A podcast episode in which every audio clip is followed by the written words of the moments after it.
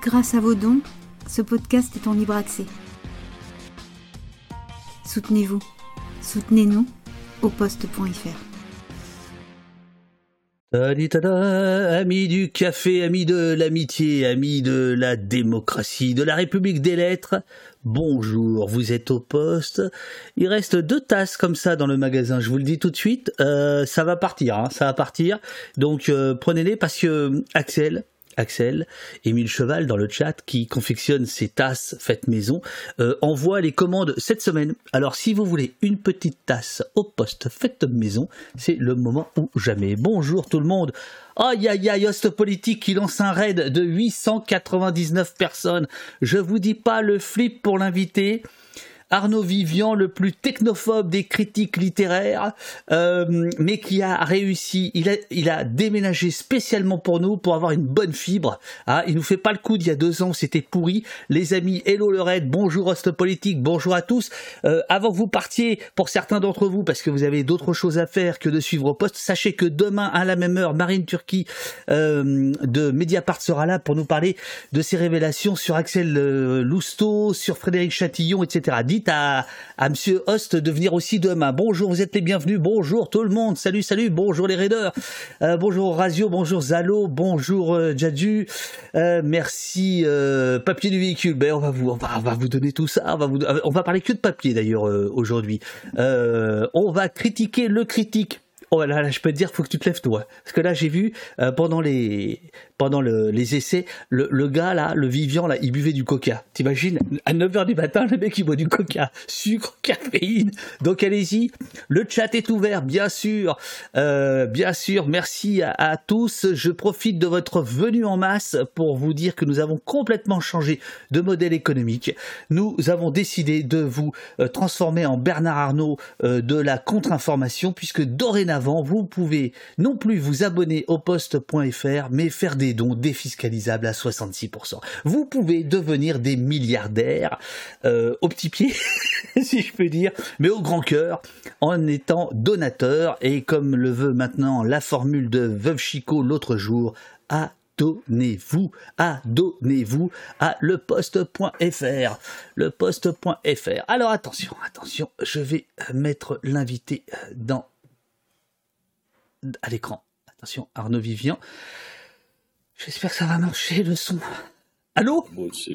Allô, allô? Oh, fantastique Bonjour, monsieur Vivian. Alors là, je dois dire, je dois dire qu'il y a un effort extraordinaire, technique, mais également euh, en, en, termes de code couleur. Cette chemise gris, ce petit camailleux, ce petit casque gris et blanc, cette étagère blanche et porte blanche, c'est fabuleux. Non mais là, là, c'est broadcast maintenant deuxième livre, ouais. enfin deuxième deuxième livre de critique littéraire. Là, on est passé à, au broadcasting. Oui, là, je rentre dans la modernité. Enfin, je suis assez heureux. Je suis assez heureux d'être moderne, mais sans plus. Hein. C'est Rimbaud. Il faut, il faut être absolument moderne, disait Rimbaud. Voilà, j'y suis. Eh ben Pierre, tiens, puisque tu commences par une citation, mon cher Arnaud, donc euh, on te reçoit pour ce livre-là, Station Goncourt, 120 ans de prix littéraire où évidemment euh, tu fais ton Vivian, c'est-à-dire que tu, ne joues pas le jeu auquel on t'attend, c'est-à-dire que tu n'es pas là pour nous déflorer des secrets euh, euh, presque d'alcôve, mais, mais pour faire un, véritable travail critique et nous dire combien la République des lettres a quelque chose de démocratique et parfois de pas du tout démocratique. En fait, ton bouquin, il parle surtout de démocratie. Il parle trouve. de démocratie, il parle de république, il parle de ces mots qu'on qu utilise tous les jours de manière un peu fétichiste, sans trop se rendre compte de, de ce qu'il y a derrière finalement. Hein, on dit ah, la, euh, la, démocratie, la république, mais qu'est-ce que ça cache ces, ces mots? Et c'est ça qui m'a intéressé à travers les prix littéraires d'étudier, parce qu'en fait. Euh, la République des lettres, qui est fondée sur ces prix littéraires, c'est une miniature de la République. Donc, c'est facile d'étudier le fonctionnement de la République à travers la République des lettres. Tu me suis? Absolument, mais surtout je me dis, ce qui est bien, c'est que pour une fois, j'ai un invité qui vient après être allé chez euh, Sonia de Villers ou Léa Salamé, et donc tu as, déjà tes formules. Alors que d'habitude, nous, on, sert un peu de camp d'entraînement, tu vois, et puis après les gens vont sur les grands médias, et là c'est l'inverse. Ouais, bon bah écoute, on va voir euh, sur la distance. Non, mais c'est intéressant. Tu sais, cette histoire de prix, euh, en fait, j'avais fait ce bouquin sur la critique euh, à la fabrique précédemment, qui était une commande pour le coup, une commande d'Eric Hazan. J'avais hésité, je me disais est-ce que je vais y aller, et puis bon, finalement je l'ai fait. Et puis, euh, comme, d'habitude, on a déjeuné pour fêter la, parution du livre, et je me suis entendu dire que j'avais envie d'écrire un livre sur les prix littéraires. Je sentais que, euh, d'abord, j'avais fait ce galop d'essai avec euh, le livre sur la critique. J'avais réglé un problème qui était très très difficile pour moi, qui est euh, celui, comme dirait mon ami Jacques Lacan, celui du supposé sachant. le problème de l'érudition. Comment tu fais quand tu n'es pas universitaire et que tu te que tu te penches sur une, une question euh, qui relève euh, du savoir universitaire comme, euh, comme la critique. Et j'avais réglé ça en trouvant une forme, un ton qui m'allait bien. Et donc je me suis dit, tu peux recommencer, tu peux faire le petit frère sur les prix littéraires. Sachant que moi, ce qui m'intéresse, c'est la structure. C'est la structure des choses et comment la, comment la littérature est structurée autour des prix littéraires. Euh, tu viens de citer Lacan, tu as cité euh, Rimbaud, euh, et c'est une question que je voudrais te poser, je voudrais te la poser à la fin, mais je te la pose maintenant. Tu fais comment Parce que ton bouquin est truffé de, recherches, de, citations. Euh, tu as tout ça dans ta tête, tu as, des, des, fiches Bristol, tu vas à la bibliothèque, tu, tu pompes Wikipédia. comment ça se passe, monsieur Vivian? Alors, c'est une excellente question. je, t'en prie, tu sais, t'es au poste. Hein. On n'est pas chez les cours ici, je te le rappelle. Ouais, c'est ça, une super question. Bah écoute, là par exemple, pour le bouquin sur les prix, j'ai lu pendant un an sur le sujet. Euh, bizarrement, euh, la bibliographie est pas énorme. Il y a un grand livre sur les prix littéraires qui est écrit par l'universitaire spécialiste du sujet qui s'appelle Sylvie Ducas, qui est tout le temps interviewée dans les médias au mois de novembre euh, lorsqu'il y a... Que moyennement d'ailleurs, j'ai l'impression. Sylvie Ducas? Ouais. Ah non, pas du tout. Non, non, je la connais. Non, non, elle a fait un super boulot. C'est ce qui m'a intéressé, c'est après avoir lu son livre, je me suis dit de quoi ne parle-t-elle pas finalement à propos des prix? Et elle ne parlait pas de moi, ce qui m'intéresse précisément, c'est-à-dire de politique. Euh, elle évite totalement le sujet et notamment la, question qui est cruciale au niveau des, des prix littéraires, c'est le vote. Parce que, en fait, c'est ça euh, la grande affaire de, des prix littéraires, c'est l'introduction de la démocratie à travers le scrutin, euh, euh, l'introduction de la démocratie dans la littérature. Et ça, elle n'en parle pas du tout. Elle évite totalement le sujet. Euh, c'est pas c'est pas son affaire. Elle, elle, elle regarde ça d'un point de vue euh, littéraire. Elle fait une histoire des prix littéraires qui est tout à fait passionnante, notamment sur le prix féminin. Elle dit des choses euh, très très intéressante parce que l'histoire du prix féminin est très intéressante. Donc je lis. Alors on va on va y venir, on va y venir bien sûr. Ouais. Vas-y. Non, non, non, euh, sur, sur, l'histoire du, du, du, prix féminin. Non, non, mais donc sur, sur, la question de, de tes sources, parce que d'une certaine manière, Déjà dans le précédent, on t'avait reçu pour ça, et d'ailleurs, euh, je dois dire, l'honnêteté commande de dire que nous sommes amis depuis très longtemps, mais surtout que tu officies euh, dans deux prix euh, que tu ne m'as jamais donnés, hein, le prix de Flore et le prix des sobres.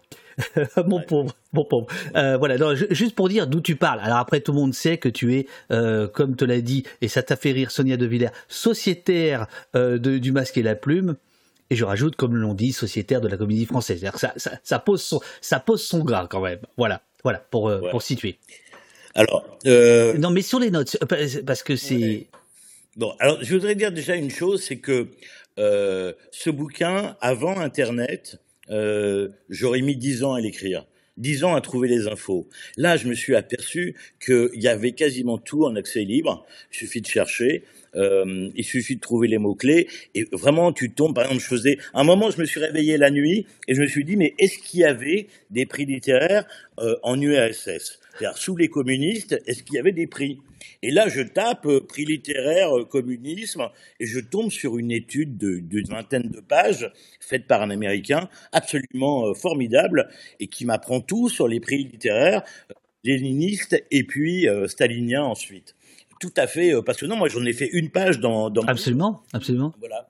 Et donc, euh, et là, tu te dis. Avec. Euh, avec ce truc rigolo, bah là, là, on rentre vraiment dans le détail, mais où, certains, dans, dans, les grandes heures, entre guillemets soviétiques disent non mais qu'est-ce que ça veut dire de mettre en avant l'individualisme, les prix, etc. Ça n'est pas communiste, enfin, c'est ça, hein, si j'ai bien compris. Évidemment, si, si, un individu est meilleur que l'autre, on sort un petit peu de l'idée de l'égalité euh, humaine. Donc, euh, mais en même temps, Lénine avait tout de suite compris qu'il fallait, euh, parce que le, le, la période tsariste, il y avait évidemment des récompenses qui relevaient un peu de, ce qui était l'Académie française précisément en France. Et le prix Goncourt euh, se crée contre l'Académie française, contre l'idée d'une d'une structure héritée de la monarchie et qui, qui est devenue aristocratique, dans laquelle on trouve d'ailleurs dans l'Académie française, il y a des prélats, il y a des, des hommes politiques, il y a des généraux, euh, autant de, de personnes qui vont être exclues de l'Académie Goncourt, c'est dans le règlement. On doit être homme de lettres et rien comme de lettres pour être de la société Goncourt. Et donc, euh, le fait est qu'on doit reconnaître que 120 ans plus tard, il n'y a eu quasiment que des écrivains tout le temps euh, euh, à l'Académie Goncourt. Il faudrait faire une exception peut-être pour Léon Daudet, puisqu'il a été député à un moment, mais euh, je crois que c'est le seul, euh, le seul exemple, même si, et ça c'est vraiment la chose très importante et, et qu'il qui, va falloir développer, c'est que nous, nous, en France, littérature et politique marchent main dans la main.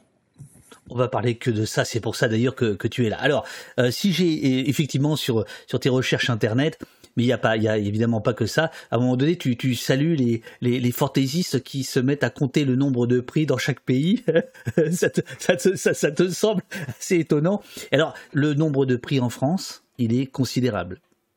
Ouais, euh, la, le chiffre que tout le monde annonce, c'est 2000. Oui. À mon avis, il est plus proche de 5000. Euh, il y a un seul, euh, je le dis pas dans le bouquin, mais il y a eu parmi les livres que j'ai lus, euh, il y a un que sais-je sur euh, le prix Goncourt qui est, qui est apparu dans les années 90. Euh, ouais, tu t'imagines pas qu'il y a eu un que sais-je sur le prix Goncourt.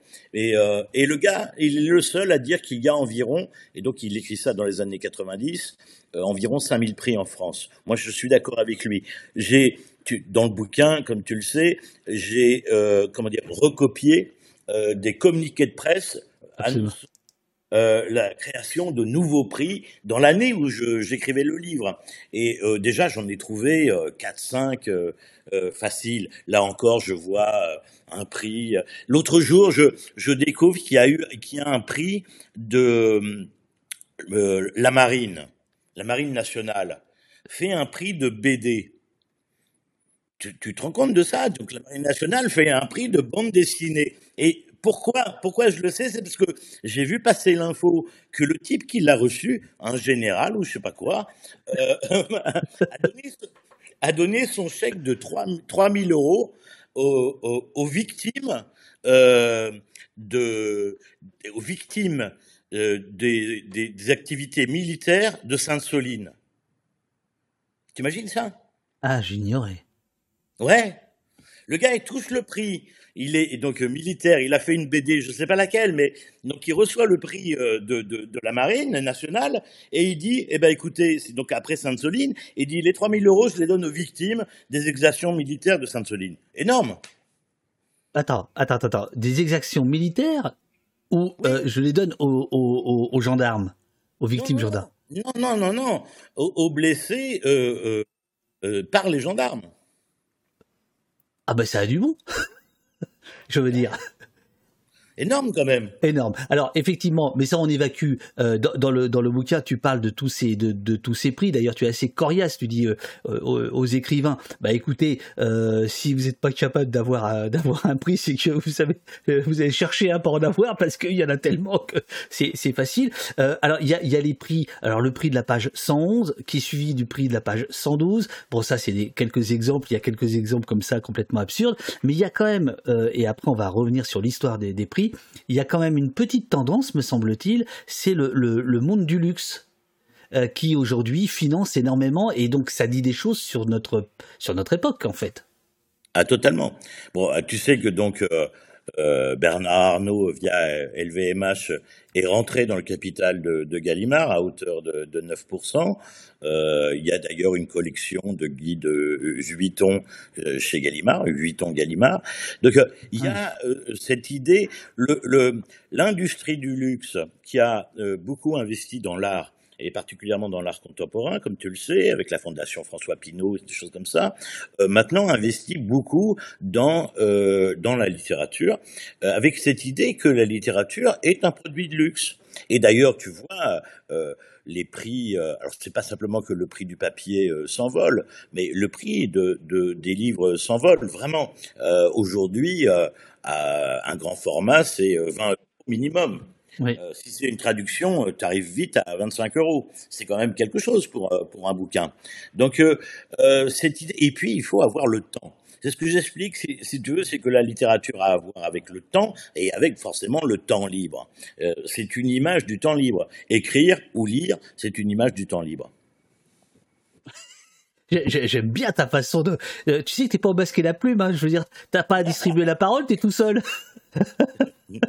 tu vois, tu. c'est rigolo, non, non, c'est rigolo. Je veux que t'en places une de temps en temps, si tu veux. Euh. Oui, bien sûr, non, non, c'est bien joué, c'est bien joué.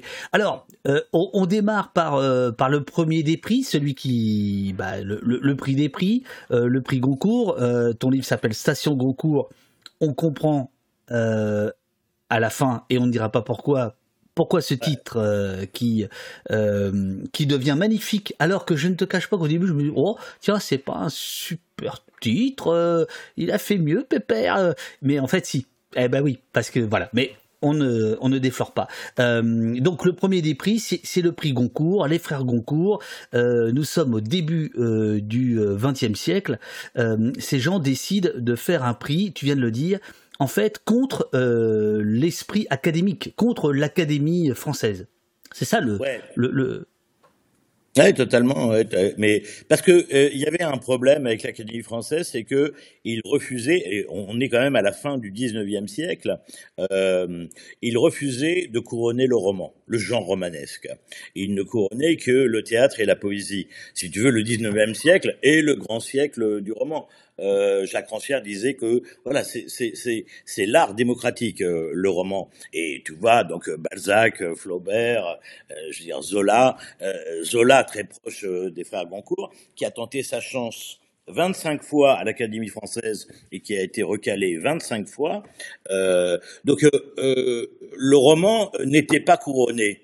Du coup, les Goncourt ont dit, et c'est dans le règlement qui est très important. Le règlement, c'est voilà, c'est la chose primordiale de, cette affaire. Euh, le, il faut couronner un roman. Euh, et, au départ, ce qui est très intéressant, soudainement j'ai un écho là dans mon dans mon casque, mais c'est ça. Euh, tu, tu l'as encore l'écho là ou pas, non? Ouais, un peu, ouais. Ah merde. Alors peut-être baisse le son, peut-être. Baisse un petit peu le son. Ah, ça va être difficile. Alors je le baisse Ah ben c'est ça. Monsieur est habitué à ce qu'il y ait plein de techniciens autour de lui, euh, à la maison de la radio, euh, Studio 102 ou je sais pas quoi. Euh, puis là. Bon, ça va aller. où est-ce que j'en étais? Oui, ce qui est intéressant, si tu veux, c'est que les frères Goncourt donc décident de, de faire non pas un prix, ils décident de faire une société littéraire c'est quoi l'idée? C'est que euh, dix copains, dix écrivains copains, euh, n'auront plus besoin de travailler parce qu'ils vont toucher un salaire mensuel qui est équivalent au salaire d'un fonctionnaire. Une rente, euh, une sinécure, et le seul petit boulot qu'ils ont à faire, c'est de couronner le meilleur roman de l'année. Donc ils se rencontrent une fois par mois dans un resto, ils bouffent et ils racontent leur lecture de deux romans précisément. Euh, et donc voilà. Et le problème, c'est que l'idée va se casser la gueule. Ça, c'est juste passionnant. et pourquoi, pourquoi elle va se casser la gueule? C'est à cause des Américains, si on peut dire, euh, en allant vite. C'est qu'il y a, évidemment, les frères Goncourt n'avaient pas prévu la Première Guerre mondiale. Euh, donc le premier prix Goncourt est décerné en 1903, hein, je le rappelle. Ils n'avaient pas prévu la Première Guerre mondiale et ils n'avaient pas prévu que les Américains refuseraient d'éponger la dette française après la Première Guerre mondiale, ce qui a causé une dévaluation de 80% du franc à cette époque, et par conséquent de 80% de l'héritage des Goncourt. Donc il n'y avait plus de pognon. Et donc? Ben, il y a eu quelque chose. Alors ils sont, ils sont allés chercher du pognon chez euh, Poincaré, chez, euh, chez, euh, chez les présidents de l'époque, etc. C'est assez rigolo, tu racontes ça? Ouais, tout de suite, parce que Poincaré, par exemple, qui va devenir président de la République, était l'avocat de la société Goncourt. Euh, Clémenceau euh, et euh, parce qu'en fait, c'est une loi d'association 1901. C'est le seul prix qui, d'ailleurs, soit une loi d'association 1901 qui est donc été créés en 1901, ils sont là en 1903, euh, et donc ils peuvent bénéficier de subventions. Et là, tu vois bien comment aujourd'hui le prix Goncourt euh, est lié au ministère de l'Éducation pour le prix des lycéens, maintenant au ministère de la Justice pour le prix des détenus qui a été créé euh, cette année même. Hein, il y a un prix maintenant Goncourt des détenus, c'est-à-dire qu'on vote en prison euh, pour euh, voilà pour le, le, meilleur roman de l'année. Euh, donc il y a, y, a, y a, des subventions et, et comme, comme chez toi, là, comme dans ton émission, il y a la possibilité de faire des dons. Absolument. Et ça, c'est une, c'est une bonne chose. C'est une très bonne chose. Donc, alors, ils démarrent euh, et ils sont, euh, en fait, ils écrivent un peu le le, le, le, le fonctionnement euh, cardinal de, de, tous les prix et tout. En fait, tous les autres prix qui vont arriver après, soit re, euh, recopient leur système, soit jouent contre. Mais en réalité, ça reste toujours la référence que tu appelles le droit d'aînesse, parce qu'en fait, il y a, y a deux prix, voilà. Oui, il y a le, il y a le, d'un côté, c'est intéressant. J'en reviens au féminin dont je parlais tout à l'heure. Voilà. Ça, à propos de Sylvie Ducas, parce que c'est donc le second prix, le deuxième prix qui naît après le après le Goncourt, l'année euh, 1904, un an après le, Goncourt, et donc qui est composé d'un jury féminin, puisqu'il n'y avait que des hommes au, prix Goncourt. Euh, les femmes ont dit euh, nous allons faire notre propre prix. Ce qui est intéressant, c'est que euh, elles ne vont pas le décerner forcément à une femme. Euh, le premier lauréat euh, euh, est un homme. Et il va y avoir plein d'hommes qui vont recevoir le prix de Femina. donc elles ne sont pas du tout dans cette logique, alors que le prix Goncourt va donner son prix à une femme simplement en 1945. Donc il aura fallu près de 42 ans pour qu'il décerne enfin le prix Goncourt à une femme, euh, en l'occurrence à Elsa Triolet, euh, la femme de d'Aragon. Alors, euh, Ouais, vas-y, non, non, continue. Non, je, je termine juste sur le féminin parce que la différence entre le Goncourt, j'ai expliqué ce qu'était le Goncourt. Au départ, c'est des gars qui sont payés pour faire le job. Il, et dans l'idée qu'il faut qu'ils aient le temps d'écrire. Il faut qu'ils aient les moyens financiers d'écrire. Et donc, on leur file une sinécure, on leur file une rente. C'est ça l'idée des Goncourt. Ne travaillez pas ne travaillez jamais, disait euh, de bord. De bord, de bord. Donc, euh, et, mais le féminin, pas du tout. Le féminin s'invente pourquoi? Parce que la presse féminine est en train de commencer à exister. Et il est financé par qui? Par un éditeur, en l'occurrence Hachette. Hachette qui, pour ce que j'en sais, finance toujours un petit peu l'actuel prix féminin. Intéressant. Intéressant. Donc, alors. Alors après, on, parlera évidemment du côté. Euh, euh, moi, j'ai noté euh, mafia, démocratie, fric, milieu littéraire, journaliste, cimetière et vanité. Hein, c'est les thèmes que j'ai que j'ai que j'ai retenu de, ton bouquin. Alors justement, je vais démarrer par la vanité et au fil du temps, on va raconter l'histoire des, des des prix. Mais évidemment, c'est important de rappeler l'acte fondateur, le prix Goncourt, l'année suivante, le prix Fémina qui se donc pour, qu'on comprenne bien, euh, qui, qui, qui, qui, se fait euh, en réaction finalement au côté très masculin euh, du, du, prix Goncourt. C'est bien ça au départ. On est d'accord, ouais, le féminin. Ouais. C'est ça. Mmh. Page 12. Les prix littéraires ont ceci de pratique qu'ils font tout aussi bien affaire avec la littérature vaniteuse qu'avec la vanité littéraire. Ouais. Que voulez-vous dire par là Ah, c'est très bien écrit. Oh ben ça, ça, Vivian, c'est toujours bien écrit. Euh, Qu'est-ce que je veux dire par là? Ben, euh, Évidemment, tout le monde comprend bien que cette histoire est, avant tout une histoire de vanité. C'est-à-dire que vous recevez un prix, c'est l'école, quoi. C'est l'idée du prix d'excellence. Euh, vous êtes le meilleur, vous avez un prix, euh, bah, vous êtes content. Euh, ça, c'est ça l'idée de la, de la vanité. Sauf que euh, très vite, euh, il y a un autre aspect qui arrive dans cette histoire de prix, c'est l'argent. C'est que les prix littéraires sont un mode de financement parallèle de la littérature, parallèle au droit, c'est-à-dire au droit d'auteur tel qu'il est juridiquement constitué par un contrat entre l'éditeur et l'auteur. Mais soudainement, là, il y a de l'argent qui circule de manière un peu opaque, et évidemment, c'est là où on arrive au thème de, de, de la grande tambouille, de la grosse magouille des prix littéraires.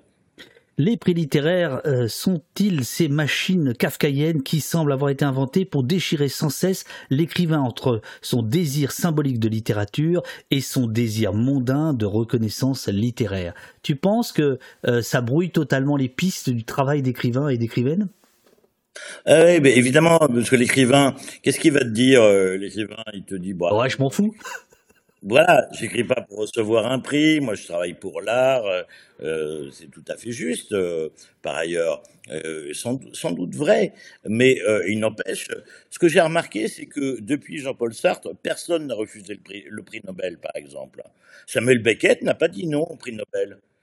Samuel Beckett, c'est pas pas le type le plus sociable de la terre, pas le plus mondain, pas le plus vaniteux non plus des écrivains, loin de là, quoi. Samuel Beckett, bah, il dit oui, ok, d'accord, je le prends. Bob Dylan, Bob Dylan, euh, euh, c'est pas le million qui reçoit euh, de la Suède, de, l'Académie suédoise, qui change grand-chose à son train de vie.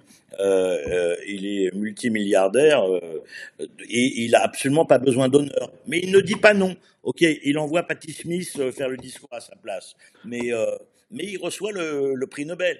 Euh, je parle aussi d'Elfriede Jelinek, je sais pas si tu vois, écrivain, écrivaine autrichienne extrêmement dure, hein, qui a écrit La pianiste, dont on a fait un film euh, qui a été primé à Cannes, justement, puisque nous sommes le jour de l'ouverture du, festival. Euh, Elfriede Jelinek, elle dit oui au prix Nobel. Tout le monde dit oui. En fait, il n'y a que Sartre qui a refusé. voilà. Il y a Sartre qui a refusé le Nobel, il y en a, euh, il y en a un ou deux autres, euh, tout d'un coup leur nom m'échappe, euh, qui ont refusé les prix. et tu. qui a refusé le concours. Ouais. Voilà. Alors, alors, alors, parfois, c'est pour des, pour des raisons encore plus vaniteuses. C'est, enfin, certains l'acceptent, mais en disant merde, j'aurais pu le recevoir bien avant. ça fait longtemps que je travaille. Je pense à Simone de Beauvoir, par exemple. Tu, tu, Exactement, ouais, ouais. Tu, tu, tu, tu, parles d'elle, hein? Ouais.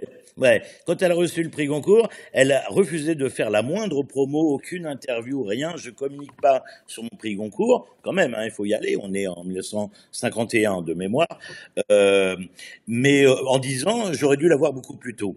Euh, il y a euh, le cas très intéressant de, de cet immense écrivain qui était John Berger, qui nous a quittés il y a, il y a quelques années.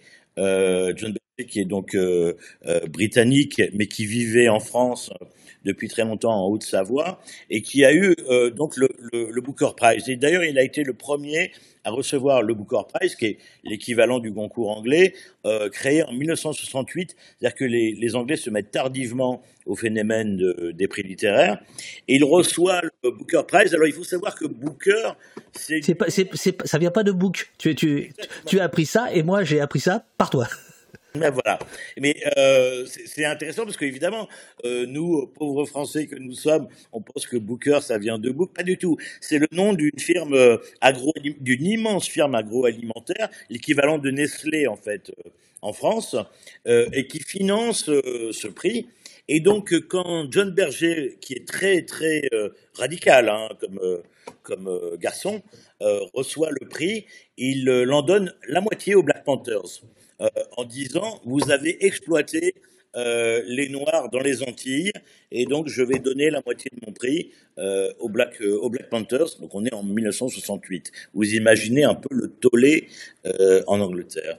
Et d'ailleurs, tu racontes à propos de, des prix en Angleterre qu'ils sont euh, beaucoup, largement financés par l'industrie euh, euh, agroalimentaire et autres. Il n'y a pas que le Booker Price, il y, y, y, y, en a, d'autres. Donc là, il y a... Les Smarties, les Smarties moi j'adore les Smarties, ils, financent, ils, financent un prix littéraire. Tu te souviens des Smarties, des petites pastilles chocolatées là? Mais bien sûr.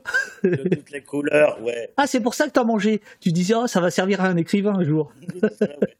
c'est ah, c'est c'est ton côté euh, sacrificiel. D'ailleurs, à ce propos, euh, page, page 27, euh, tu écris Laissez-moi parler librement de mes prisons.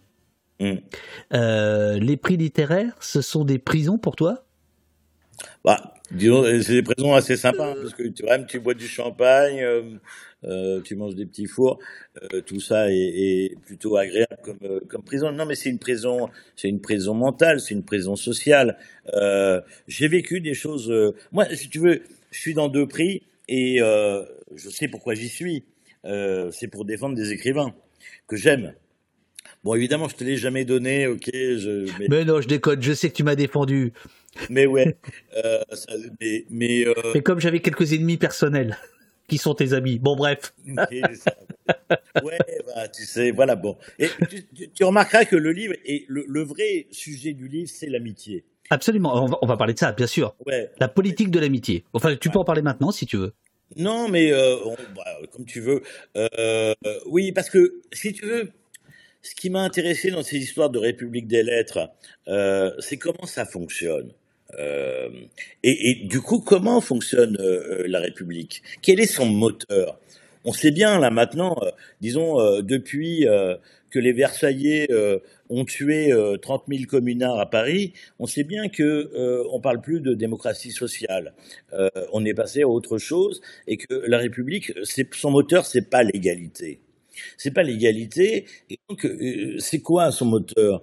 Eh bien, je pense que la force hein, euh, qui fait mouvoir ce, truc un peu lourd qu'est le système républicain, c'est l'amitié. Avec eux. Alors, il faut bien entendre, hein, l'amitié, c'est aussi le copinage, mais c'est aussi l'inimitié, c'est aussi la haine, etc. Et que c'est ça qui, finalement, euh, fait fonctionner le bidule. Euh, et, tu le vois très clairement avec les prix qui sont beaucoup. Je vote pour un ami, je vote contre contre un ennemi. Euh, et, donc c'est ça le le fonctionnement et que, à mon avis, c'est le fonctionnement républicain aussi. Alors c'est là, c'est là où, euh, y a, euh, le, livre est, génial, c'est que on part des prix littéraires pour arriver euh, à ce qu'on appelle la République des lettres. Alors il faut, il faut un petit peu préciser ce que c'est que la République des lettres pour arriver à la République tout court. C'est, moi, en tout cas, c'est cet aspect-là, et notamment sur le, mode de scrutin. On va en parler. Mais d'abord, la République des lettres, c'est quoi exactement? Bah, c'est euh, le même fonctionnement que, que la République.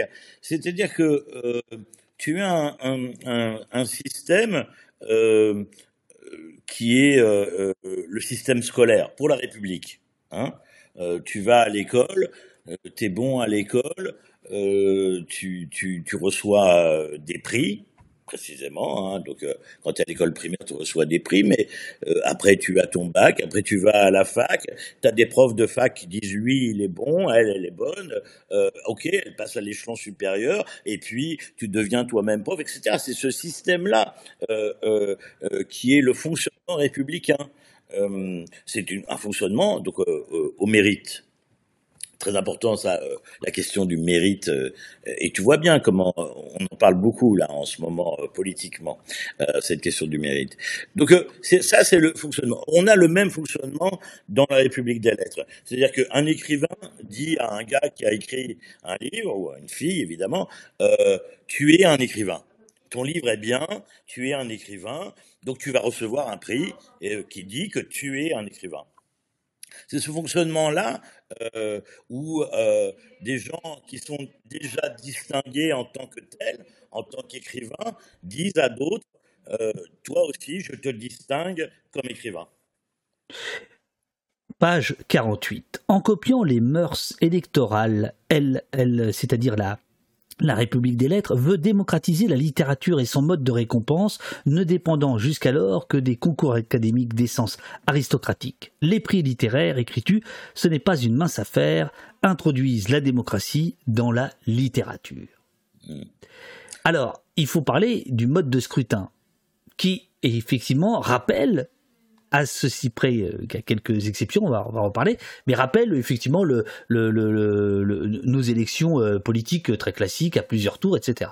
Et tu dis, tu dis à la fois c'est un c'est un euh, c'est une forme de pédagogie démocratique et puis c'est aussi ça qui fait que c'est bloqué. Ouais, dès que Ce qui explique, à mon avis, le succès des prix littéraires, c'est le fait qu'on vote. Et que les gens, euh, ça leur plaît de voter. C'est simple, hein, euh, euh, le scrutin universel fonde la République, la République est fondée sur le scrutin universel, la République des lettres est fondée sur le scrutin des prix littéraires. Ce qui est très important, quand le prix Goncourt est remis, on te dit exactement euh, le nombre de voix qu'a obtenu euh, le livre pour l'emporter. La dernière fois, donc l'année dernière, c'est Brigitte Giraud qui l'a emporté grâce à la double voix du président. Ils étaient 12, 6-6, et pour se départager, c'est le président, Didier Decoing en l'occurrence, qui a fait fonctionner sa double voix. Et c'est donc tu le sais, il n'y a, a pas de secret. Euh, normalement, un prix digne de ce nom euh, raconte euh, non pas les délibérations qui restent secrètes, mais le, scrutin. Combien de voix le, le, lauréat a eu. et donc, le fait de voter fait partie du, du démocratique euh, des prix littéraires. Et, donc, il donne le sentiment d'une justice démocratique. Euh, c'est exactement ce que nous dit euh, d'une certaine manière Emmanuel Macron. Il dit j'ai été élu. Voilà. Il y aurait eu qu'une seule voix de différence, ben, je serais élu. et donc, il y a une espèce de fétichisme autour de la démocratie, de l'élection, qui se retrouve donc dans ce fonctionnement littéraire.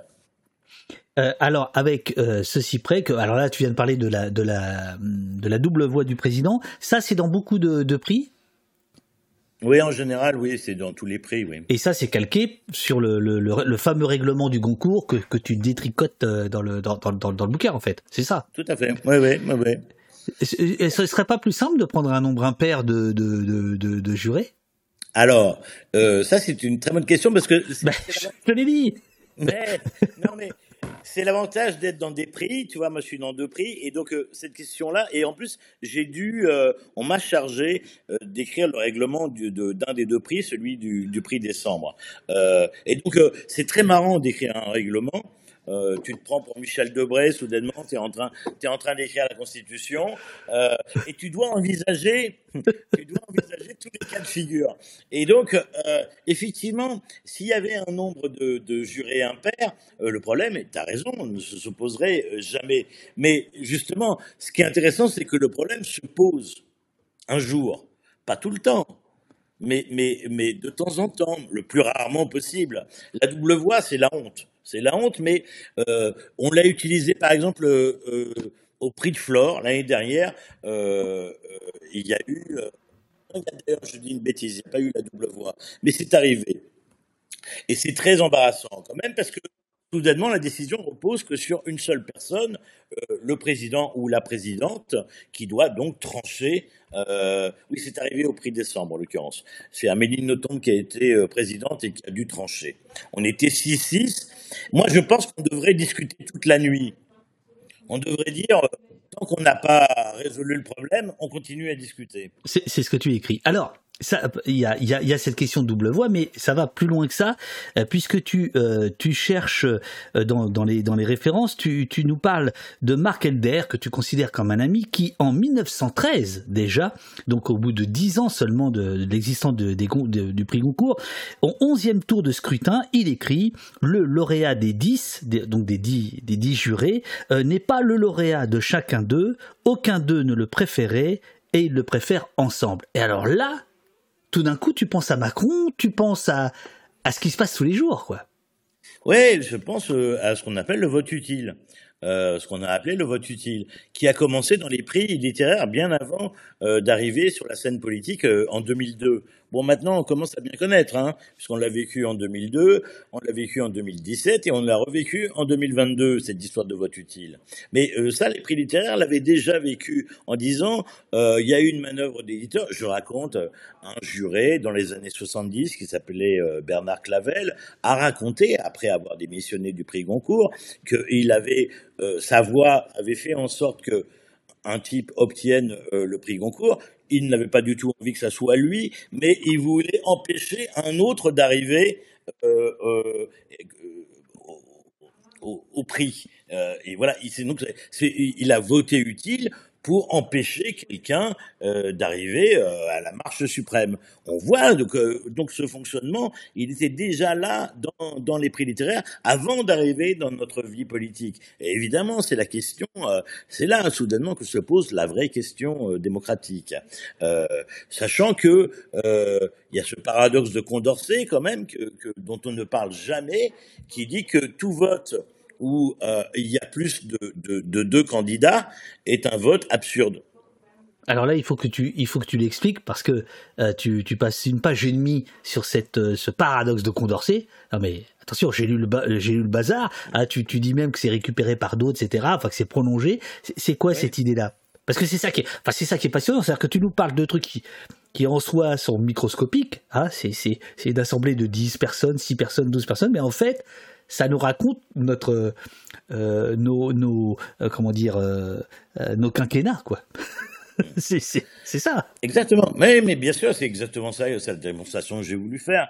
Euh, le paradoxe de Condorcet, c'est un paradoxe mathématique hein, que les mathématiciens connaissent très bien, qui dit que euh, je, je, vous la fais bref parce que je suis pas mathématicien. Ah bon? Je vais pas.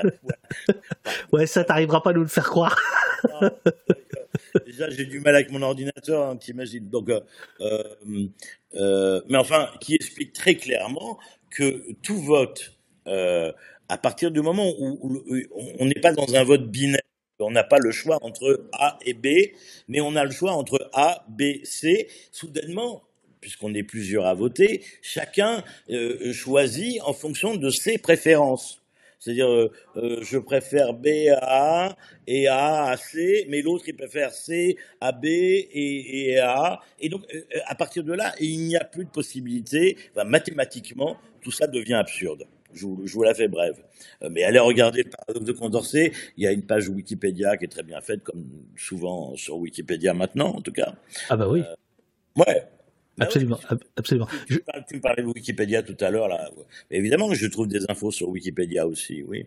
Oui, mais parce que je me souviens d'une conversation personnelle où tu me disais, en tant que critique euh, littéraire, que tu détectais dans les bouquins les, les, les, les, les passages qui étaient quand même écrits avec Wikipédia et que ça pouvait un peu t'agacer.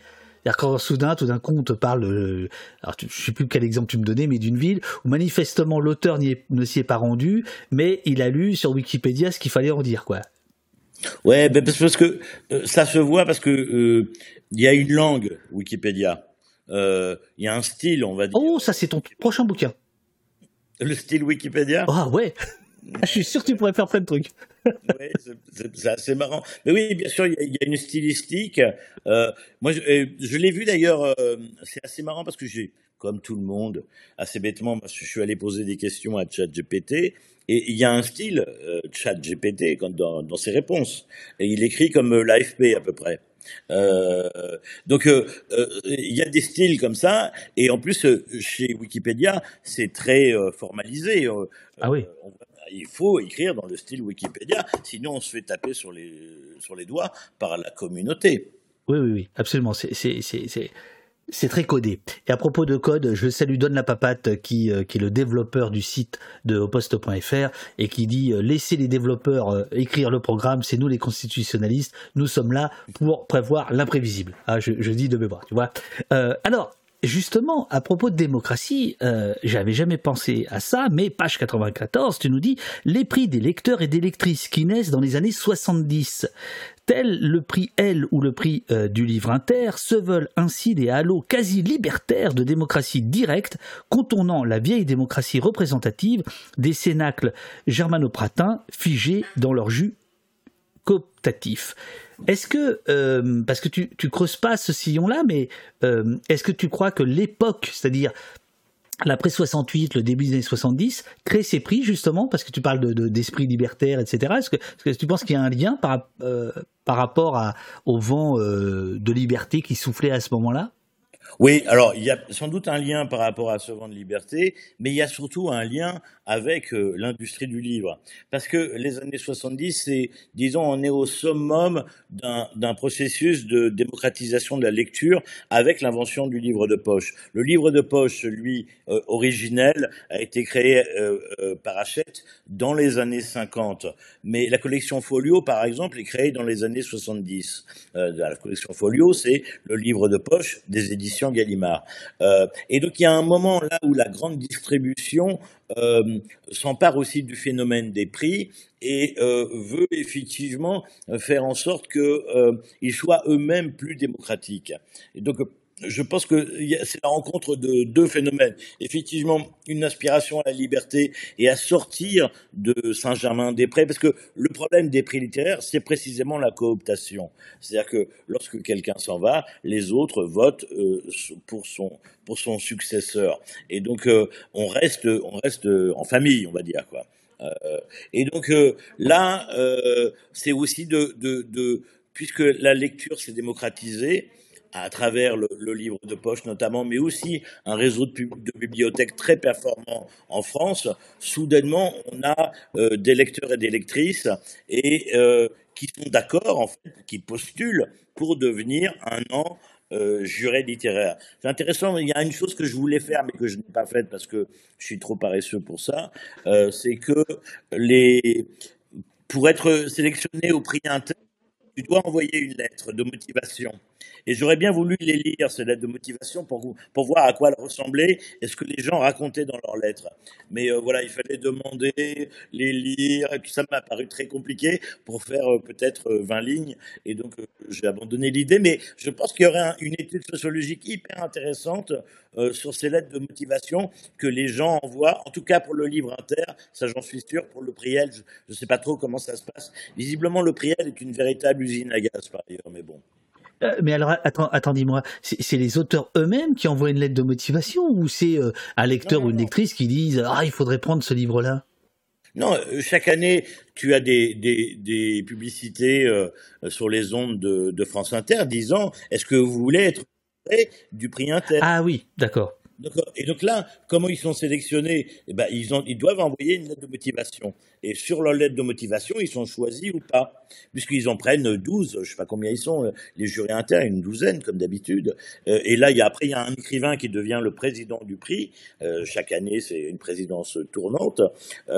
mais voilà, les jurés sont choisis sur une lettre de, de motivation. Et donc, qu'est-ce qu'ils racontent? C'est ça que j'aurais voulu savoir et lire. Voilà. Ah, tu me fais marrer. Eh, T'aurais pu y aller quand même. En plus, tu y vas à Radio France, tu vois. Ah, tu appuyer sur un, bouton d'ascenseur. Bon, bref. Ça, nous permet, ça nous permet justement de parler du milieu littéraire, euh, dont je sens que le chat a quand même envie qu'on en parle aussi, parce donc là, tout d'un coup, le livre inter, c'est une façon d'ouvrir euh, les prix à en dehors du, milieu littéraire, tu as, des phrases assez dures. Le milieu littéraire, écris-tu page 19. Euh, alors, quel milieu demandera peut-être un esprit curieux? Le milieu littéraire lui répondra sans doute un esprit structuraliste. Un massif central dessiné par des hiérarchies uniquement érodées par de très petits vents réformistes. Un monde d'éditeurs et ou d'écrivains et ou de journalistes, souvent situé à une seule poignée de main du monde politique. On vit toujours en France dans Belle Amie. Homme et maintenant beaucoup plus souvent femme, très blanc et blanche, de plus de 50 ans, au poste supérieur. Aucune trace véritable de féminisme dans cette évolution-là. Donc c'est bien que ce soit toi qui le dises, enfin que ce soit une parole euh, intérieure. Il n'y a aucune euh, possibilité que ce soit bousculé, ça ah, si, évidemment, mais ce que je dis, c'est que c'est très très lent. Quand je dis que voilà, il y a un réformisme très lent du milieu littéraire. Euh, j'ajoute qu'il est, souvent en retard sur la société.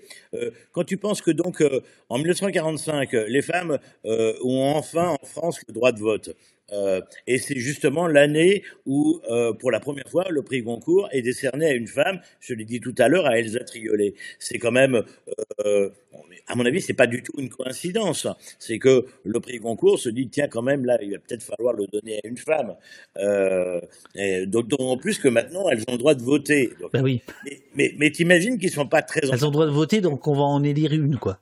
Voilà, exactement. Non, mais tu vois, tout ce rapport démocratique-là, comme, comme image, c'est-à-dire que les littéraire comme image de la démocratie euh, réelle. Euh, donc, euh, voilà, le, milieu littéraire actuellement, il est.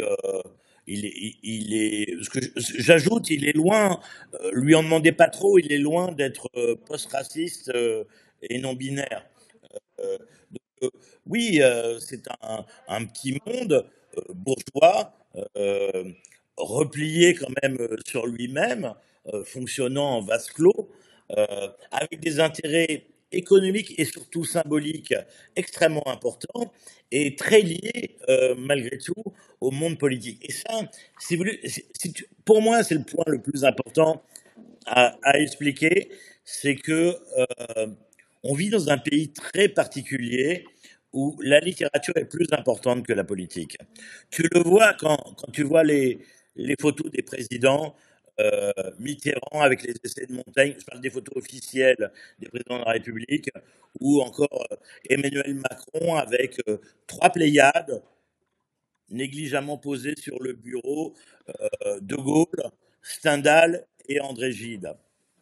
Ce rapport-là, et tu vois par exemple quand, Bruno Le Maire sort son roman, et pourquoi il sort un roman, Bruno Le Maire? Parce qu'il sait que la littérature, c'est le plus important que, que, la politique. Euh, en France, Victor Hugo est plus important que Napoléon III. Et donc, il faut bien comprendre ça. Donc, euh, la, la, force symbolique de la littérature en France, c'est énorme. Tu, tu penses que c'est encore le cas, réellement? Ouais. Ouais, dans, dans ce monde-là, évidemment, on dit ah bah oui, mais euh, c'est un truc de boomer. Mais de toute façon, c'est des boomers euh, dans, dans, le monde de l'édition. Euh, et donc, oui, c'est toujours très important. Et je vais te dire pourquoi c'est important. Et ça risque de l'être encore très longtemps. C'est parce que nous sommes dans un pays où on apprend à lire et à écrire à partir de la littérature.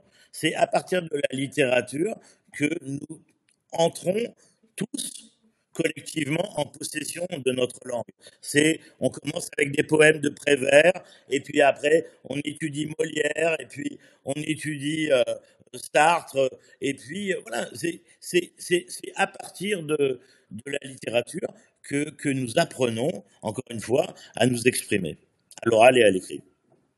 Alors, euh, manifestement, on a un petit souci avec ton micro, mais je, là, je sais pas quoi faire. Euh, de temps en temps, ça, ça, ça hache. Euh, J'essaie de comprendre, c'est si tu es près ou si tu es loin du micro qu'il y y a un petit souci. J'arrive pas, j'arrive pas à voir, mais euh, bon, écoute, mais ça passe, nous dit Zaporti. Voilà, ça passe.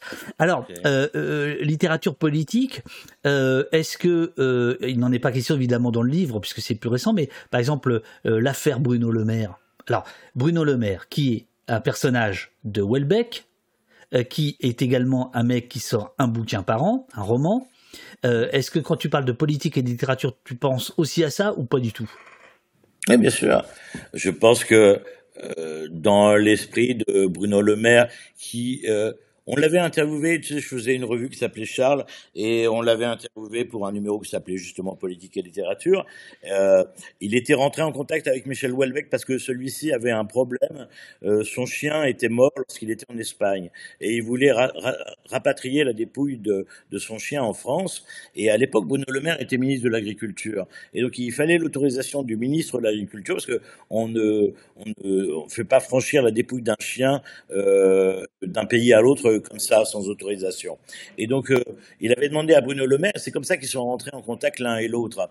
Et euh, Bruno Le Maire racontait qu'il collectionnait les, les, mails de Michel Houellebecq, qu'il les imprimait, il, il, il, les rangeait dans une pochette plastique. Euh, voilà, il avait sa petite collection de mails de, de Michel Houellebecq, et puis après, ils, se sont rencontrés. Mais le, premier roman qu'a écrit Bruno Le Maire a été publié dans la collection de, de feu Philippe Solers, qui vient de, donc de, nous quitter, euh, la collection L'Infini chez Gallimard. Donc, cette idée, elle remonte à loin. Et d'ailleurs, il racontait exactement la même histoire que celui qui vient de sortir. Donc, euh, à mon avis, euh, il a juste amélioré son premier roman pour en, pour en faire un autre, et avec ces scènes de cul qui évidemment évoquent l'idée de, de c'est tout à fait étonnant, mais je pense que comme Bruno Le Maire s'imagine un destin présidentiel, il veut marquer les esprits pour dire qu'il est un littéraire et que c'est très important. Et ça marche d'ailleurs, je crois.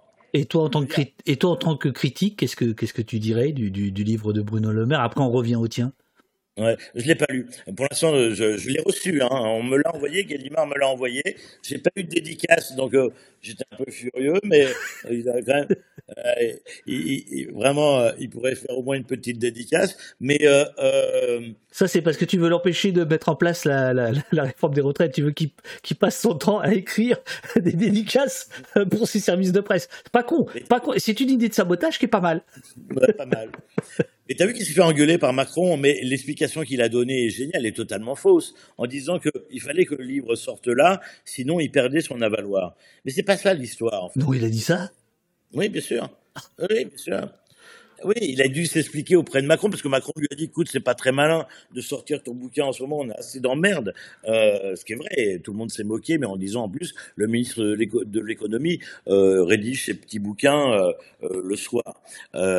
Et donc, il a dû s'expliquer. Mais la vérité, c'est que si le livre sort maintenant, c'est qu'il ne pouvait pas sortir plus tard parce qu'il serait, il aurait été dans la rentrée littéraire techniquement. Et là, c'était beaucoup plus chaud. Parce que? Bah parce que soudainement il était dans la course au prix. Euh, je veux dire, le moment de la rentrée littéraire, c'est c'est le moment de la littérature française.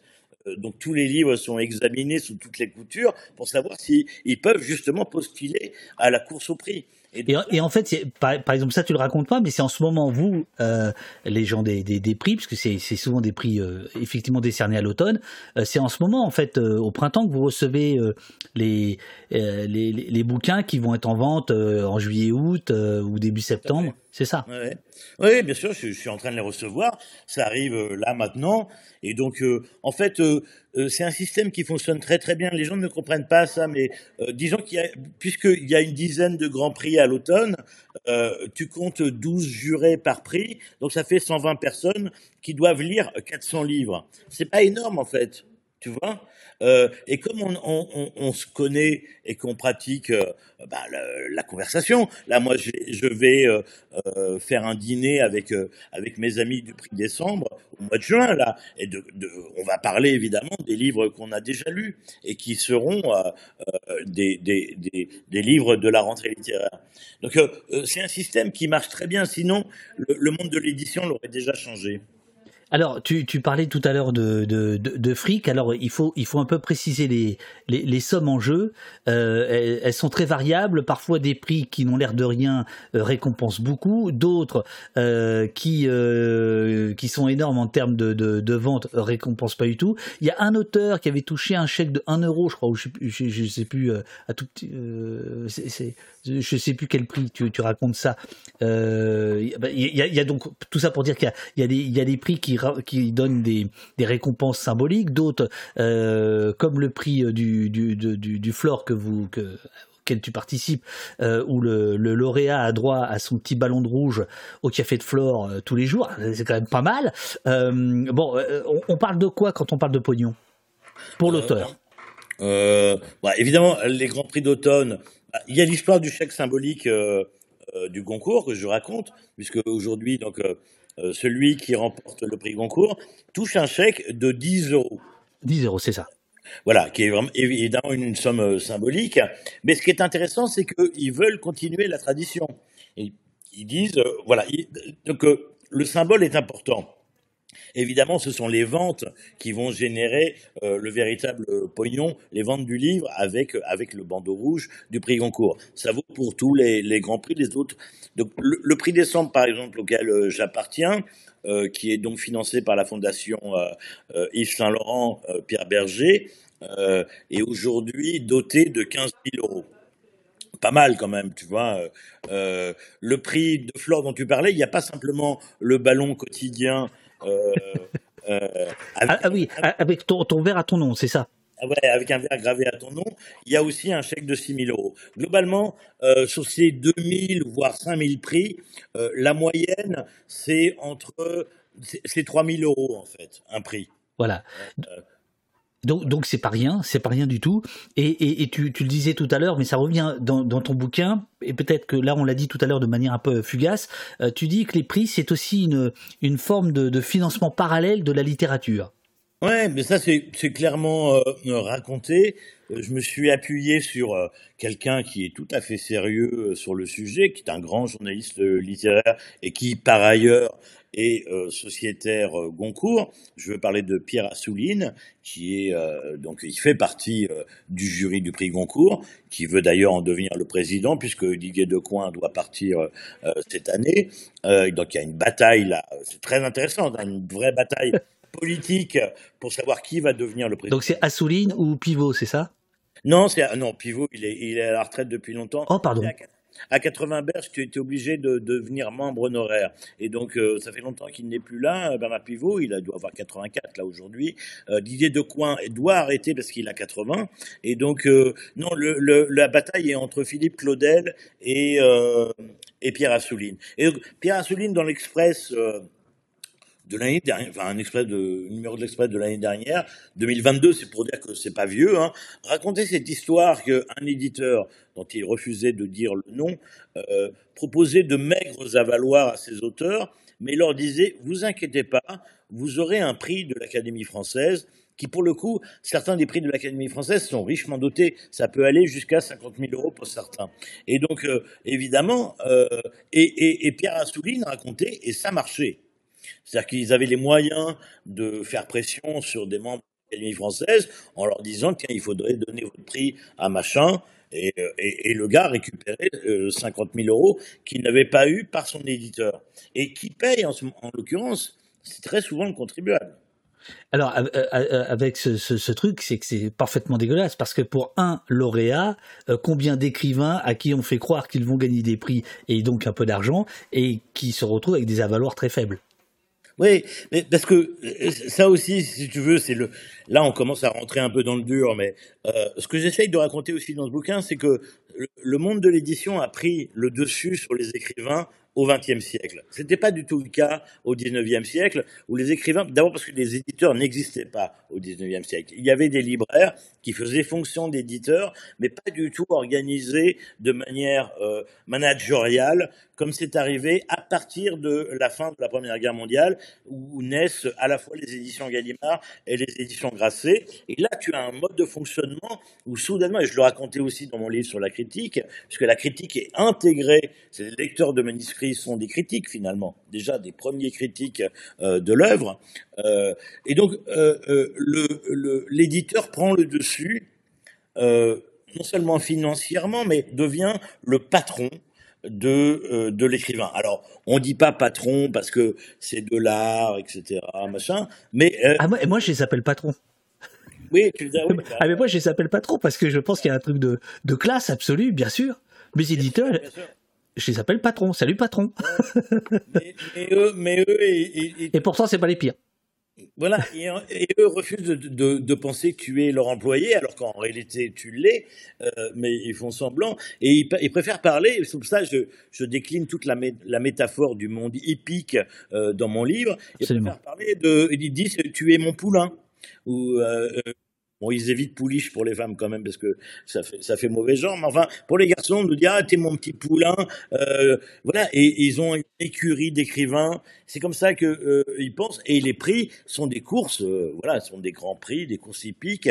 et tu dis, tu, tu, tu, tu, rappelles d'ailleurs que euh, la, la, critique qui consiste à dire, euh, euh, notamment ton ami Claro qui, qui, qui, qui à un moment donné euh, bataille contre les prix, tu dis que euh, la critique qui consiste à dire c'est une course de petits chevaux, etc., à laquelle tel ou tel ne veulent pas participer, en fait tu dis que ça c'est vieux comme les prix en fait. C'est quand les prix sont arrivés, il y a tout de suite eu des gens pour dire non non mais moi je rentre pas dans cette compétition de merde quoi. En gros. Exactement, exactement. Il y avait eu une carte dès les années 20 euh, il y a eu une carte qui a été faite dans un journal euh, qui montrait la chose comme de comme, comme, comme un hippodrome avec donc les stalles qui étaient représentés par les écuries, des virages où il y avait la critique, etc.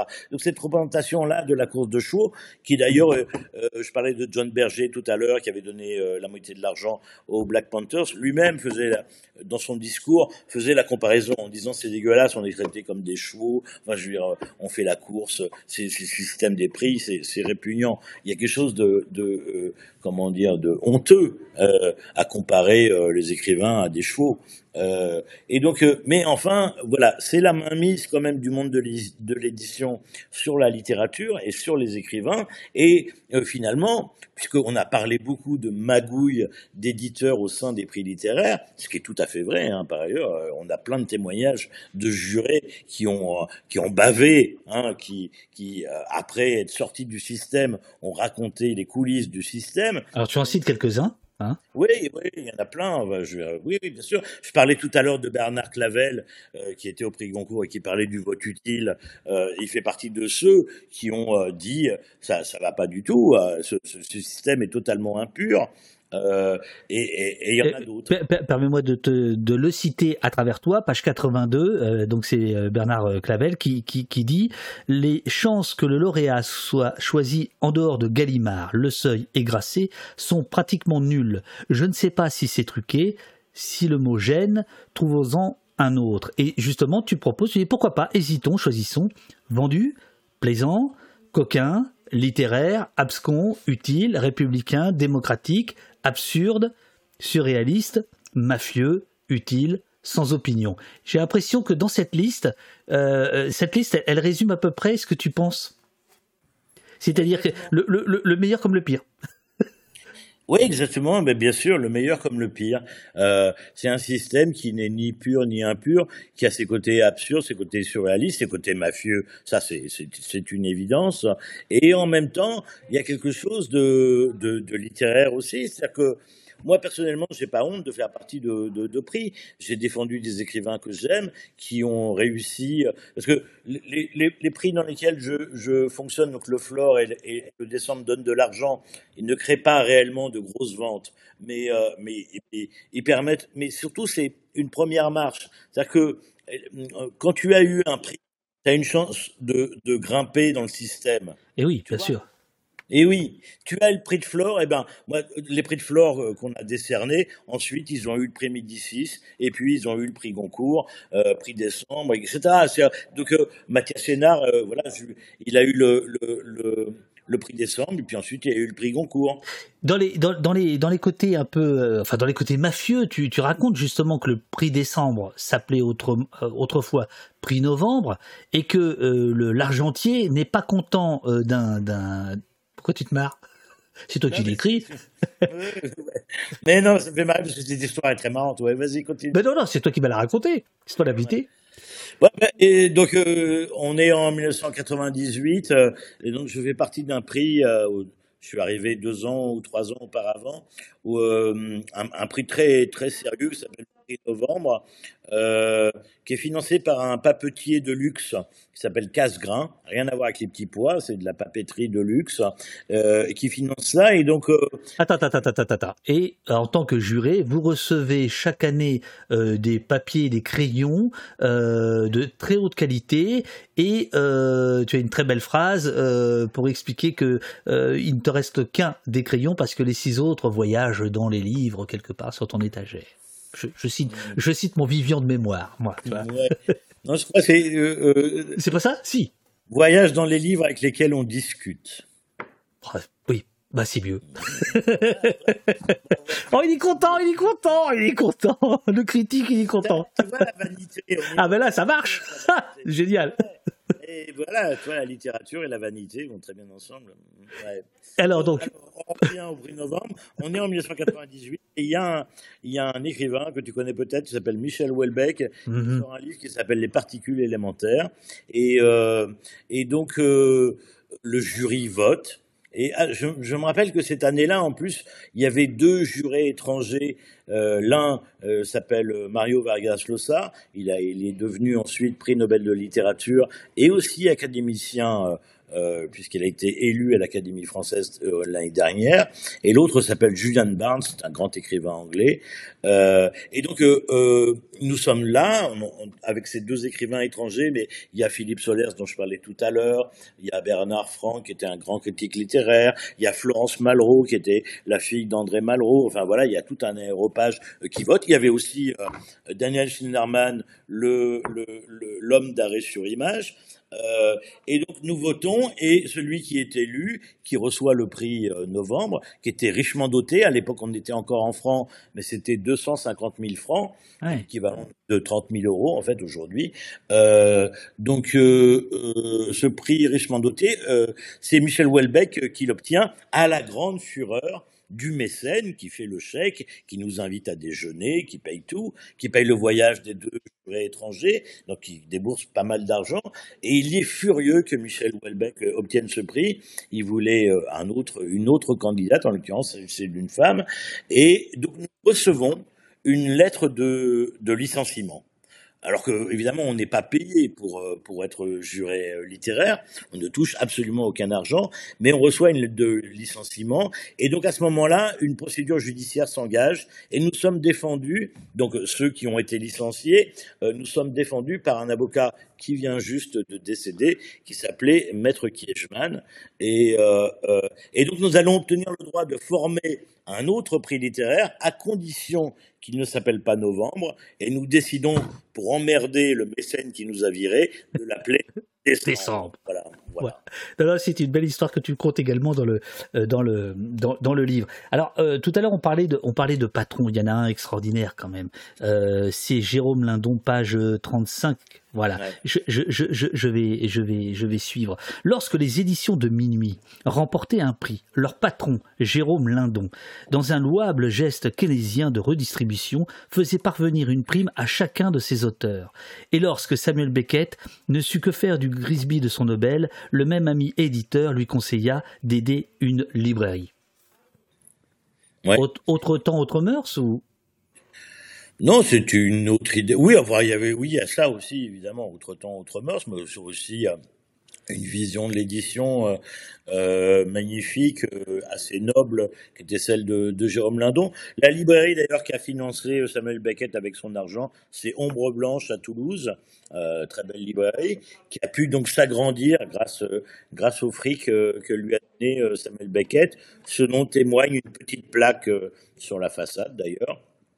C'est intéressant parce que Jérôme Lindon, disons minuit, donc euh, d'une littérature difficile, euh, peu commerciale, euh, disons-le, voire pour certains expérimentale, c'est l'époque du nouveau roman notamment, était avait une position assez ambiguë par rapport au prix. Mais il disait une chose, c'est que il avait cette formule pour pour être lisible, il faut être visible. Euh, et, donc cette visibilité, c'est les prix qui pouvaient la donner. Et son conseiller littéraire qui s'appelait Alain Robrier, qui était le pape considéré comme le pape du nouveau roman, euh, était au prix Médicis et s'est chargé euh, très volontairement de faire en sorte que les éditions de minuit les écrivains des éditions de minuit obtiennent le plus souvent ce fameux prix Médicis. Et euh, est-ce à dire que, par exemple, ce que, ce que, je, te, ce que je lisais tout à l'heure, Clavel, qui disait euh, en dehors de, de, Grasser, Le Seuil, Gallimard, Point de Salut, c'est encore vrai ou, plus vraiment ça? Pour les grands prix. Euh, tu vois bien, par exemple, comment une petite maison, comme on disait à l'époque, une petite maison d'édition d'Arles de l'a remporté euh, plusieurs fois. Il faut bien voir que ceci... Ah, justement, c'est une question de Red Jazz qui te demandait quel était ton regard, euh, le regard d'Arnaud Vivian sur le fait que euh, Actes Sud a fait son nid ces dernières années. Et que, comment dire, je, je, c'est pas vraiment une histoire de regard, c'est que cette histoire Gali Grasseuil est, est, vraiment date du pire moment des prix littéraires, sans doute le moment où ils ont été le plus pourris. Euh, ensuite, euh, Bernard Pivot est rentré dans le dans le prix Goncourt, euh, justement pour nettoyer un peu les écuries d'Augias. et donc c'est ça, c'est que en fait il a été le, le, Michel Debré pour filer la métaphore de tout à l'heure du, du, Goncourt, ça, il a réécrit le, il, a, il, a, il a réécrit une partie des, des us et coutumes du Goncourt, les rendant plus transparentes, en gros. Oui, effectivement, et notamment par exemple cette limite d'âge à 80 ans, euh, qui est intéressante quand même, qui est, qui qui est utile, euh, parce que on peut penser que lorsque tu deviens octogénaire, tu es un peu plus faible, y compris euh, financièrement, et donc euh, euh, c'est plus facile peut-être de, de t'acheter entre guillemets. Donc là, il a, il a fait voter un certain nombre de choses qui ont effectivement épuré un peu, un peu le système du prix Goncourt en tout cas, et ouvert la porte donc à des maisons qui ne pouvaient pas, a priori, euh, qui n'avaient pas les moyens. Parce que, en fait, la peur de. Il faut bien comprendre quelque chose aussi, euh, c'est que c'est pas simplement de la magouille, c'est que un prix Goncourt, c'est 200 000, 300 000, et parfois ça va jusqu'au million, voire à 2 millions d'exemplaires vendus. Donc il faut avoir les reins la, la, la, maison d'édition doit être assez solide pour, pour sortir euh, un très grand nombre d'exemplaires très vite. Donc il y avait quand même cette idée que euh, industriellement, si vous voulez, les petites maisons d'édition ne pouvaient pas suivre dans la fabrique. Vous voyez ce que je veux dire? Tu vois ce que je veux Ah oui, oui, bien sûr, bien sûr. Ouais. Ah non, mais c'est. Attends, c'est pas un argument euh, fallacieux non, non, bien sûr, c'est pas du tout un argument fallacieux. Et il faut voir que dans les années 80 aussi, c'est le moment où le, non, plus, la main n'est plus n'est aux éditeurs, elle est aux distributeurs. C'est un truc que Gilles Deleuze, le philosophe Gilles Deleuze, racontait euh, et qui était tellement juste. Il disait, euh, il parlait de, on est, c'est juste avant sa mort, donc euh, au début des années 90, il fait cette déclaration où il dit, mais maintenant la télévision n'est plus faite pour les téléspectateurs, elle est faite pour les annonceurs.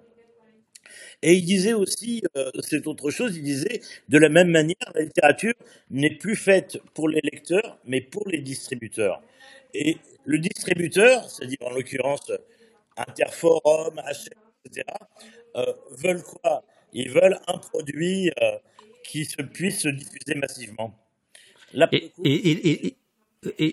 et, la bataille euh, qui se joue autour de Bolloré, c'est justement la bataille de, la distribution en fait, hein, euh, entre autres choses. Donc euh, c'est, elle est, c'est, absolument, c'est absolument central. Alors il y a aussi, après je vais passer aux questions des, des, des du chat, il y a aussi euh, un chapitre qui évidemment m'a beaucoup touché, c'est le chapitre journaliste versus écrivain. Euh, évidemment, ça m'a touché. Euh, tu parles de véritable apartheid en France en disant il y a les écrivains d'un côté, les journalistes de l'autre. ce serait une frontière inséparable. D'ailleurs, le Goncourt au départ parle bien d'hommes de lettres et si j'ai bien compris, les frères Goncourt détestent les journalistes. Alors, est-ce que ça, est-ce que ça date de là? Quand Pivot justement, tu racontes ça, arrive euh, dans, le, autour du, de, de, la table, euh, c'est un cataclysme parce que voilà, voilà, t donc un gars qui, est journaliste, qui n'est pas écrivain. Euh, donc, tu racontes ça, ça m'a évidemment passionné pour plein de raisons. Oui, ben oui. Qu'est-ce que ça raconte?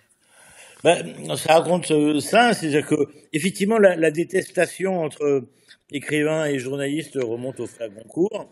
Euh, ils pensaient, ils étaient amis avec Jules Vallès.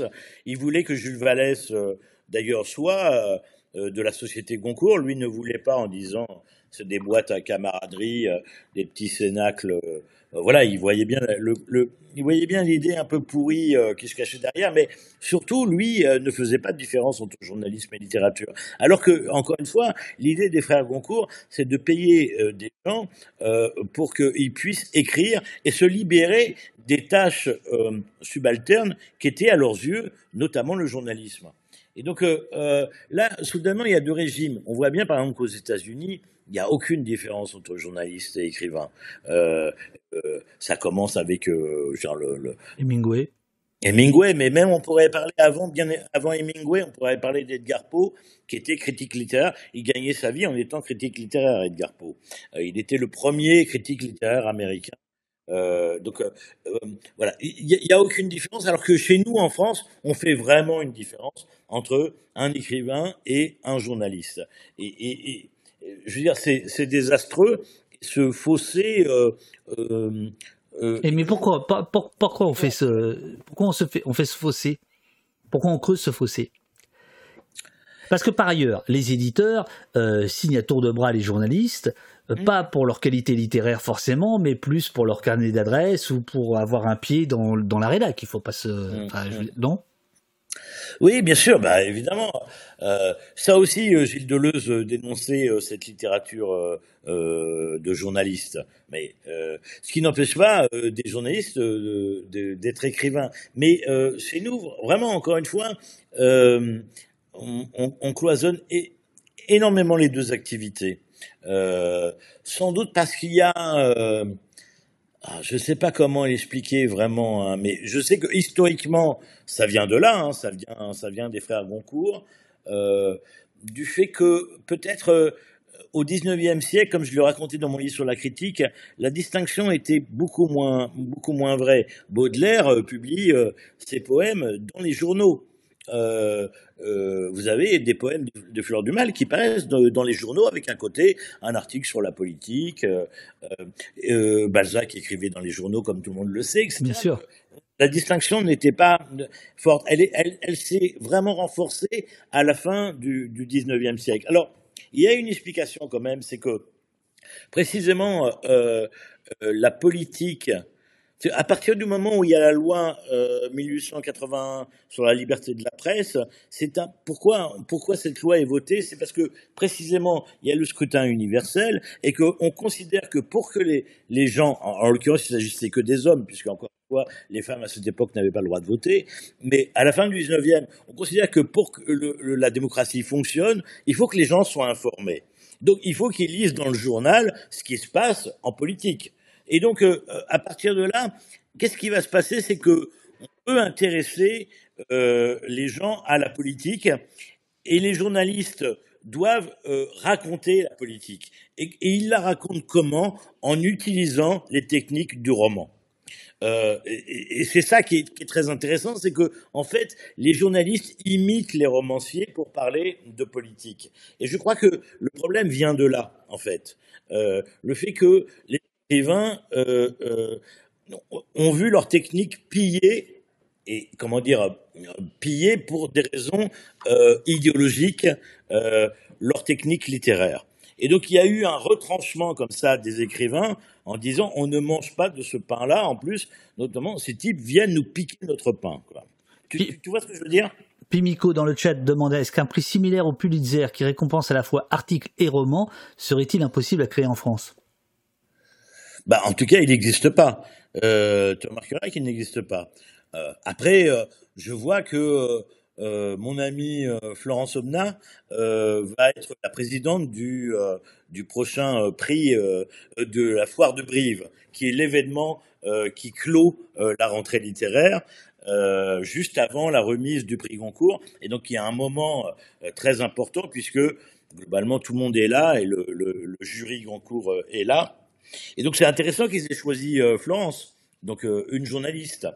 Euh, donc on voit qu'il y a la volonté quand même, on, sent, et Emmanuel Carrère a été un premier jalon hein, dans l'idée qu'il n'y a pas tant de différence que ça entre littérature et journalisme. Hein.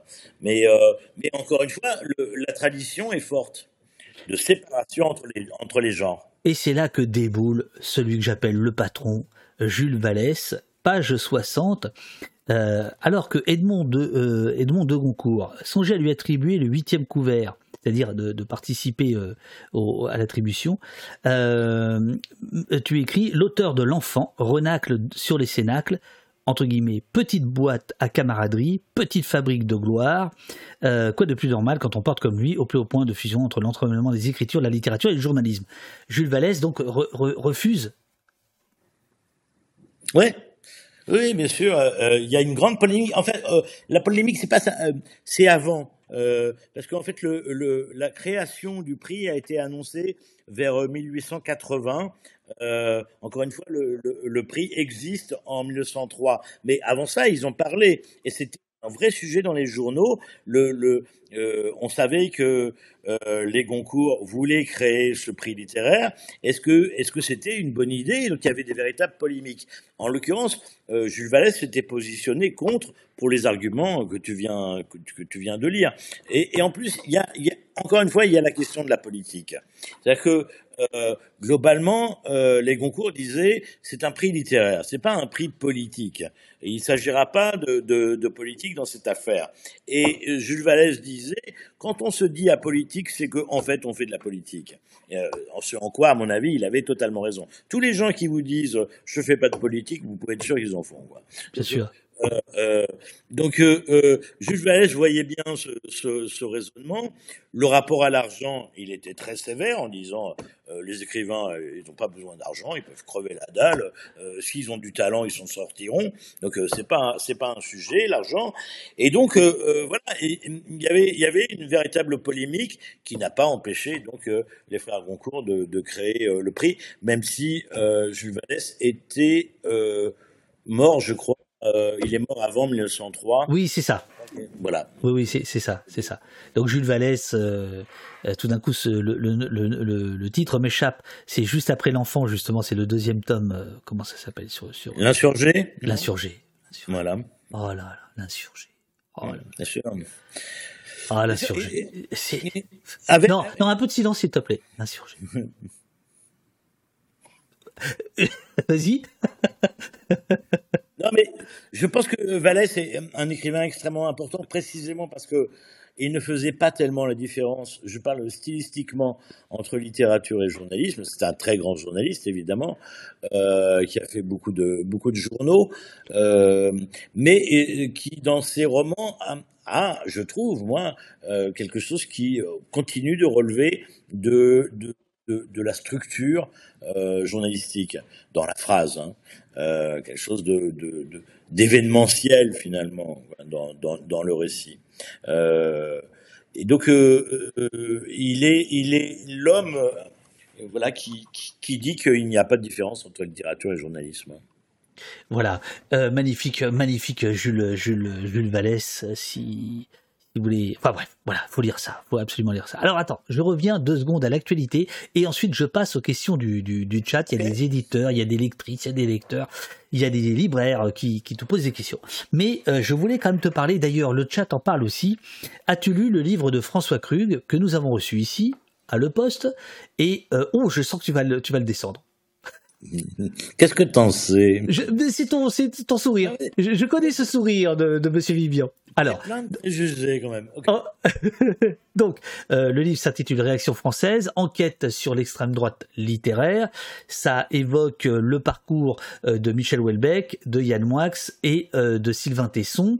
Euh, on a reçu donc François Krug euh, la semaine dernière. Qu'est-ce que, qu'est-ce que toi qui connais, alors je te demande pas de, de, de, de euh, la moindre indiscrétion quoi que ce soit, mais toi qui connais certains de ces auteurs, qu'est-ce que tu as pensé de cette démarche de, de ce livre-là? D'abord, je suis cité dans le livre. Hein. Absolument. François Krug m'avait euh, m'avait appelé euh, pour me demander, puisque j'avais à l'époque, j'écrivais aux Inrecuptibles et j'avais descendu euh, un, un, petit fanzine fait par des gens euh, proches de l'action française, dont d'ailleurs deux écrivains qui sont aujourd'hui des gens qui sont des camarades, hein, je veux dire pas des camarades idéologiques, mais des, des camarades euh, littéraires. L'un s'appelle Jérôme Leroy, il écrit des très très bons, très très bons polars. Euh, et euh, je cherche le nom de l'autre, mais ça, ça. Jérôme Leroy qui avait écrit le bloc, notamment, c'est ça? Exactement, oui, oui. Euh, et il était dans cette affaire de ce journal qui s'appelait Prochainement, et j'avais titré mon article euh, prochainement à la poubelle, euh, pardon, immédiatement. Il s'appelait immédiatement, et j'avais titré mon article immédiatement à la poubelle parce que j'avais repéré. Article que François Krug cite. Oui, oui. Et donc j'avais repéré en lisant ce fanzine euh, comment dire, une thématique euh, très sincèrement d'extrême droite. Euh, ça se voyait quand, quand on parle des fils du soleil et de l'acier, en général, c'est qu'il y, y, a un petit souci. Il y a un petit souci. et donc, donc voilà, je suis cité dans le livre. Qu'est-ce que je vais te dire très sincèrement ce que j'en pense, c'est que les trois écrivains, en l'occurrence Welbeck, moi et Tesson, n'ont strictement rien à voir les uns avec les autres. Euh, leurs trajectoires sont très différentes et leur rapport à l'extrême droite aussi euh, très différent. Je ne crois pas qu'on puisse dire, par exemple, euh, on peut dire beaucoup de choses sur Yann Moix, mais je veux dire, pas parce qu'il a fait ce fanzine antisémite quand il avait 20 ans qu'il proche de, de l'extrême droite. Je, ne crois pas, sincèrement.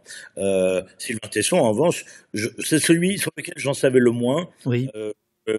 J'ai bien connu son père, j'ai fait beaucoup de télévision avec son père, qui était un homme euh, euh, charmant, même si évidemment, si on faisait la télévision, on faisait la télévision à iTélé où tu as travaillé toi aussi, euh, et à peu près à la même époque. Que tu, tu évites de sortir les dossiers, s'il te plaît. Il y a du monde là quand même. Et là, moi, je faisais un, je faisais un débat politique. À l'époque, il n'y avait pas, on voilà, comme il y en a encore aujourd'hui sur les chaînes d'infos, pour meubler entre deux événements, hein, puisque des fois, il n'y a pas d'événement à la télévision, donc euh, il faut bien meubler. Donc, je faisais un, un débat avec Philippe Tesson, mais j'ai travaillé dans d'autres émissions culturelles. Ça balance à Paris, où euh, Philippe Tesson participait aussi. Donc, le père, Philippe Tesson, qui est un homme de droite, euh, absolument. Hein. Euh, euh, très cultivé par ailleurs. Donc le père de, Sylvain Tesson, mais je ne connaissais pas les rapports de Sylvain Tesson vraiment avec l'extrême droite. On pouvait s'en douter. donc lui, pour moi, lui, c'est un écrivain de, droite. De droite, c'est-à-dire que je, l'ai dit récemment au Masquer la Plume. voilà, ça, se lit quand tu parles des, des, des, rivages chrétiens de l'Europe, c'est un peu comme les fils du soleil et de l'acier, quoi. Tu vois, c'est soudainement on te dit ah bon les rivages chrétiens de l'Europe, c'est comme ça que tu, c'est comme ça que tu causes, toi, comme ça que tu vois les choses.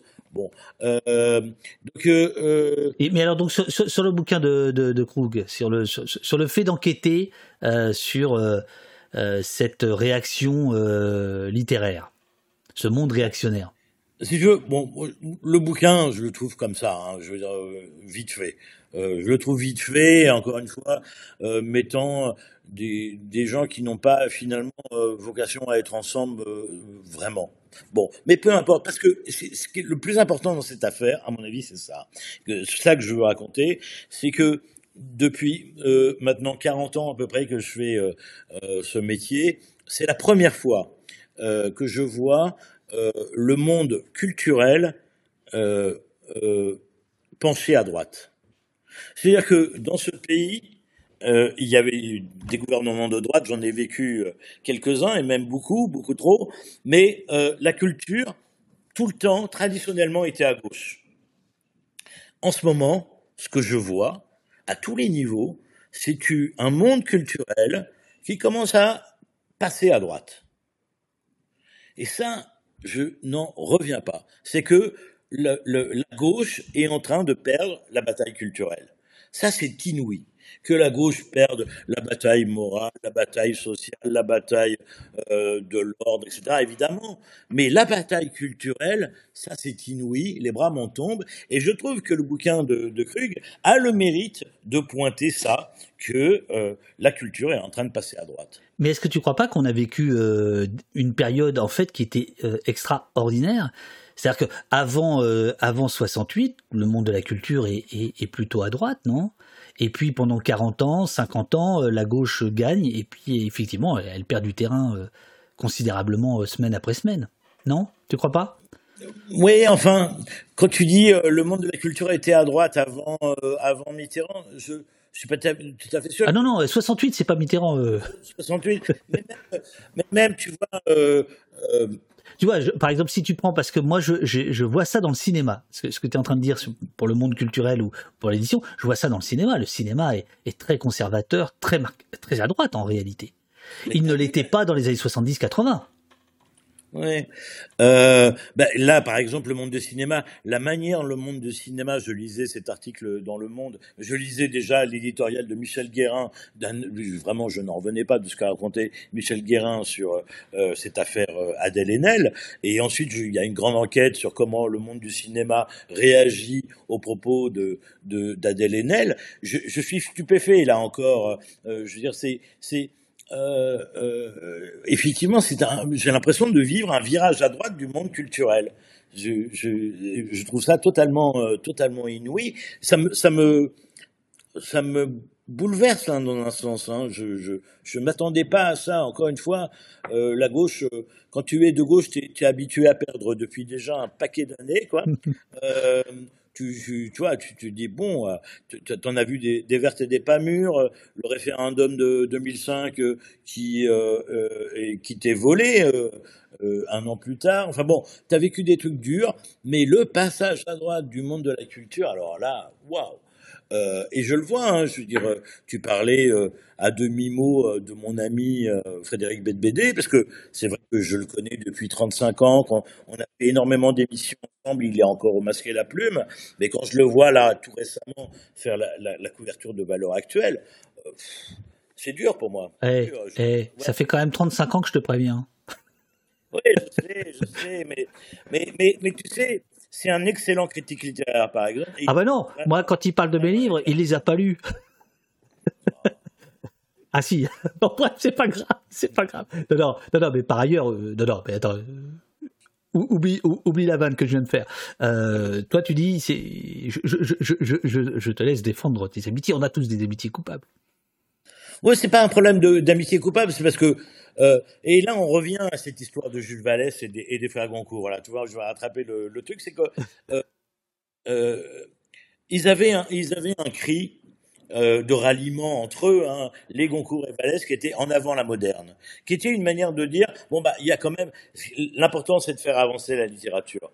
Et moi c'est ce que je crois. Hein. J'ai je, je suis désolé que Michel Houellebecq ait, les positions politiques euh, euh, qui sont les siennes aujourd'hui. Je le connais depuis très longtemps aussi. Hein. Je le connais depuis les années 90.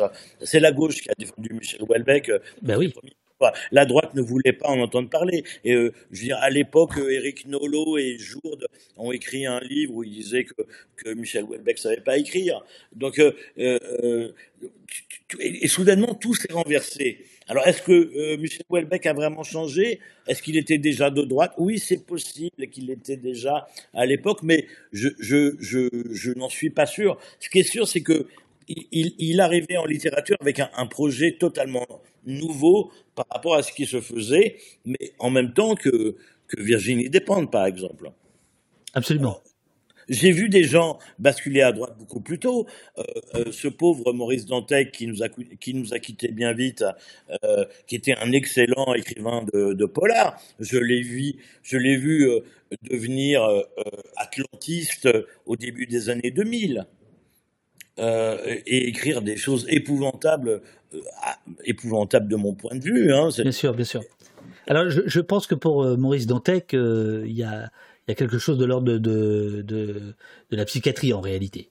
Oui, je suis d'accord. Euh, voilà, tu, vois, bon. Euh, et puis, euh, il y a un drame dont je ne sais pas s'il a parlé et dont je ne veux pas en parler, qui, qui, qui, qui, le fait, qui le fait basculer. C'est pas pour rien qu'il part vivre au Canada. Il fuit la France pour des raisons très précises. voilà, je, je, pense c'est un peu différent. Puis après, il y a de la provocation punk. Enfin, on peut trouver ça horrible, maladroit, etc. Mais mm. Euh, ah, c'est insupportable. Hein. On est, on est bien d'accord. Ah non, les derniers trucs, c'était insupportable. Ouais, bah ouais, bien sûr. Ah, bien sûr. je trouve que tu es gentil en parlant de provocation punk. Hein, parce que... Non, c'est comme ça qu'il le vivait, pardon. Excuse-moi, je dis pas que c'était le cas. C'est comme ça qu'il le vivait. Non, en revanche, euh, sur la raison psychiatrique, je, je, te suis euh, totalement. D'ailleurs, voilà, là pour le coup, il y a des témoignages. voilà. Mais il y, a, une, dérive, euh, il y a une dérive à droite là en ce moment, euh, encore une fois, euh, du monde culturel, qui, est, très pénible à observer, je trouve. Sentier battant te demande, selon votre expérience, votre expérience, y a-t-il plus d'auteurs de droite ou de gauche et, de bons auteurs? Est-ce que le, le, le, le, curseur politique est lié au, à la qualité du travail?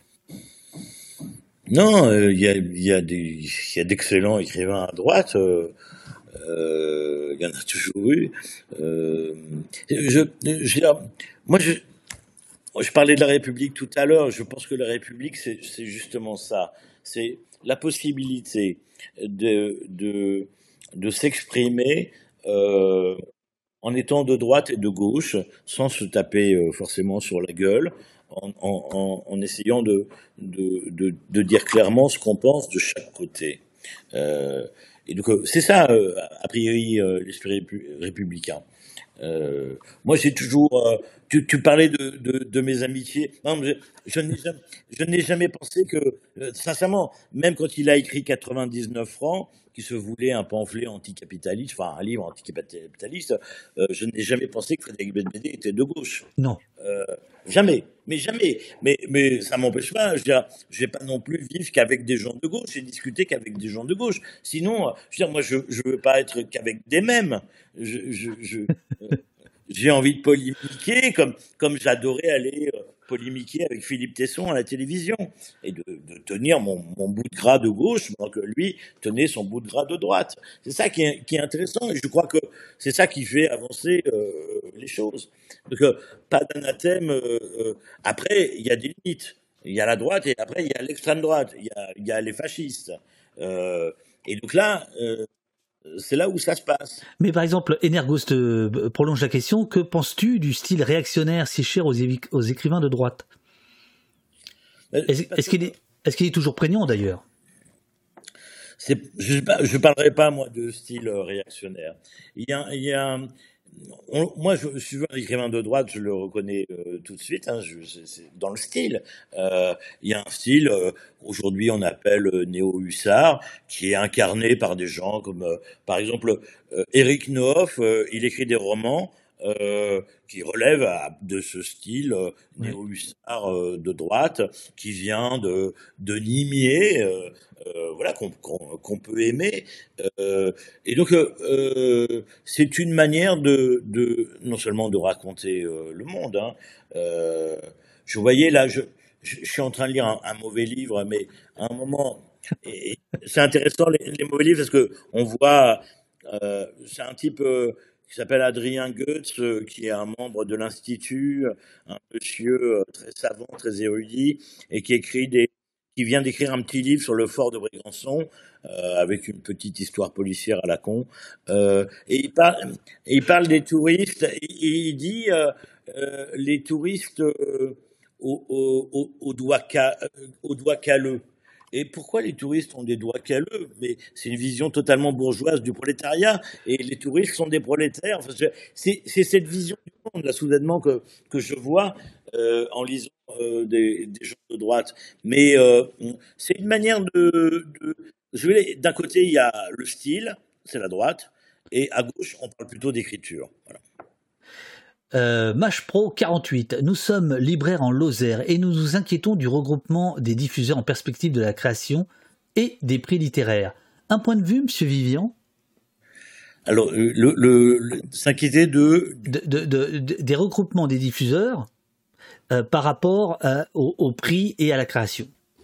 Oui, bah, c'est ce qu'on disait ce que je disais tout à l'heure sur le rôle des distributeurs qui est devenu euh, euh, plus important, c'est-à-dire que les livres sont faits pour les distributeurs, les éditeurs travaillent pour les distributeurs plutôt que pour les lecteurs ou les lectrices. Qu'est-ce qu'ils veulent? Ils veulent vendre euh, 300 000 exemplaires dans les hypermarchés euh, d'un bouquin. c'est ça que veut le distributeur. Il veut que vendre transporter le moins de marchandises possible, offrir le moins de marchandises possible, euh, vendre un seul bouquin au plus grand nombre. C'est à ça qu'on arrive, euh, voilà. Euh, alors, nous avons Hyper Courgette qui te demande quel est ton avis sur l'idée de il faut séparer l'homme de l'auteur, surtout en fonction de l'amitié dont tu parlais. Alors, tu réponds à ça dans le livre, mmh. hein, mais c'est quoi ton point de vue par rapport à ça? Bah, tu sais, euh, Valérie, euh, Paul Valéry, euh, qui est à mon avis un des plus grands sommets de l'intelligence française, disait que en fait l'auteur et l'homme n'avaient strictement rien à voir l'un et l'autre. Euh, ce que je pense euh, sincèrement. C'est-à-dire que ne s'agit même pas de les séparer, c'est qu'en fait ils n'ont ils n'ont rien à voir. Quand tu as un peu l'expérience de ça, quand tu toi-même tu écris ou tu fais de la musique, euh, enfin, dès que tu es plongé dans une activité artistique, tu te rends bien compte que le moment où tu fais, tu produis de l'art, on va dire, où tu fabriques quelque chose, euh, euh, et puis le moment, on le voit avec un musicien euh, qui sort de scène, soudainement tu le reconnais pas. J'ai un, ami euh, qui rêvait de voir Juliette Gréco à la fin de sa vie. alors il va, il va au théâtre et il la voit sur scène. Elle était flamboyante. Elle, faisait un spectacle, une pièce de théâtre avec Samy Frey. Elle était flamboyante. Et puis il va dans les coulisses et soudainement, des coulisses, il voit sortir une clocharde. Une clocharde. Voilà. Juliette Gréco, dès qu'elle était sortie de scène, c'était une clocharde. Il n'a pas osé lui parler en disant parce que tout. Voilà, tu, comprends ce que je veux dire? Il y a, il faut, il, y a aucun rapport finalement entre euh, l'homme et l'artiste. Époque te, te, réplique. Euh, moi, je trouve que c'est là où tu deviens vraiment toi-même, en fait, quand tu produis de l'art. Oui, peut-être. Ou, ou... J'ai jamais pensé à ça. Je trouve ça pas mal. Oui, oui, mais c'est c'est une manière de le dire. Ou alors, euh, que si tu deviens euh, vraiment toi-même quand tu produis de l'art, ça veut dire que tu n'es pas vraiment toi-même quand tu n'en produis pas. Donc c'est un peu emmerdant parce qu'en général, tu passes plus de temps à faire qu'à en faire. Donc, euh, bon, donc c'est peut-être le moment où précisément tu n'es plus toi-même quand, quand, tu en fais. C'est pour ça que voilà, dire il faut pas séparer l'homme de, de, de, l'artiste, euh, ça ne tient pas debout. Encore une fois, ça n'a aucun rapport. Oui, mais par exemple, quand tu parlais des doigts calleux tout à l'heure, euh, c'est à l'auteur que tu en veux, c'est à, la personne qui écrit, c'est euh, à, l'idée? Parce que peut-être qu'il a pu dire ça, ça ne veut pas dire que c'est ce qu'il pense, lui. Bah, c'est, disons que là, ce que je vois, c'est sa vision des choses. C'est que les gens euh, qui sont des touristes euh, sont des prolos et les prolos on les doigts qu'à. Alors que quand même, euh, si tu veux, on n'est plus au 19e siècle, on travaille plus à la mine. Hein. Les prolos ils travaillent plus à la mine, donc ils ont plus les doigts qu'à eux. Enfin, tu vois, les gens qui travaillent la plupart du temps, ils travaillent dans des bureaux. Donc c'est cette vision des choses. M'a qui m'a frappé et qui dit quelque chose de ce qu'il a dans la tête idéologiquement. Alors, il y a Amadeus Horus qui euh, voudrait parler un peu business. Actuellement, est-ce qu'on connaît la proportion des grosses maisons d'édition dans la vente totale des livres Et ces grandes maisons d'édition, combien elles touchent à chaque livre vendu? Alors ça, c'est intéressant parce que tu, en parles aussi euh, dans ce livre-là. Euh, tu en parlais plus encore dans le précédent. la, chaîne du livre est intéressante de savoir qui gagne de l'argent. Bah, si vous voulez, c'est Pierre Bourdieu qui disait ça, qui disait que l'édition c'était le capitalisme euh, euh, totalement réalisé, au sens où la matière première ne coûte quasiment rien. C'est-à-dire que celui qui, euh, encore une fois, est le moins payé dans cette histoire de chaîne du livre, c'est celui qui l'écrit. C'est quand même assez invraisemblable. Mais en même temps, au prétexte que si ça vend, c'est lui qui va qui va toucher le jackpot qui va toucher le jackpot, effectivement, euh, au prétexte. Mais on est un peu exactement dans la situation euh, euh, de l'agriculture, du petit producteur qui euh, fait pousser ses légumes et qui est celui qui touche le moins euh, sur, sur la vente de ses légumes. Et donc évidemment, euh, si tu fais de l'agriculture intensive, bah là c'est bon c'est bon pour ta pomme. Mais euh, voilà, on connaît les problèmes de l'agriculture intensive. on peut dire exactement la même chose avec la culture. Euh, euh, il y a ceux qui font de la culture intensive, on va dire, hein, qui produisent de la littérature intensive et qui gagnent beaucoup d'argent. Et puis les autres qui essayent de faire de la littérature bio ou expérimentale, on va dire, et qui gagnent rien. Alors il y a, y, a, y a, deux, deux trois pages là-dessus où tu fais des, une analogie, enfin une comparaison euh, culture-agriculture. Mais par exemple, ce serait quoi euh, l'agriculture, la, la, la, la, littérature intensive?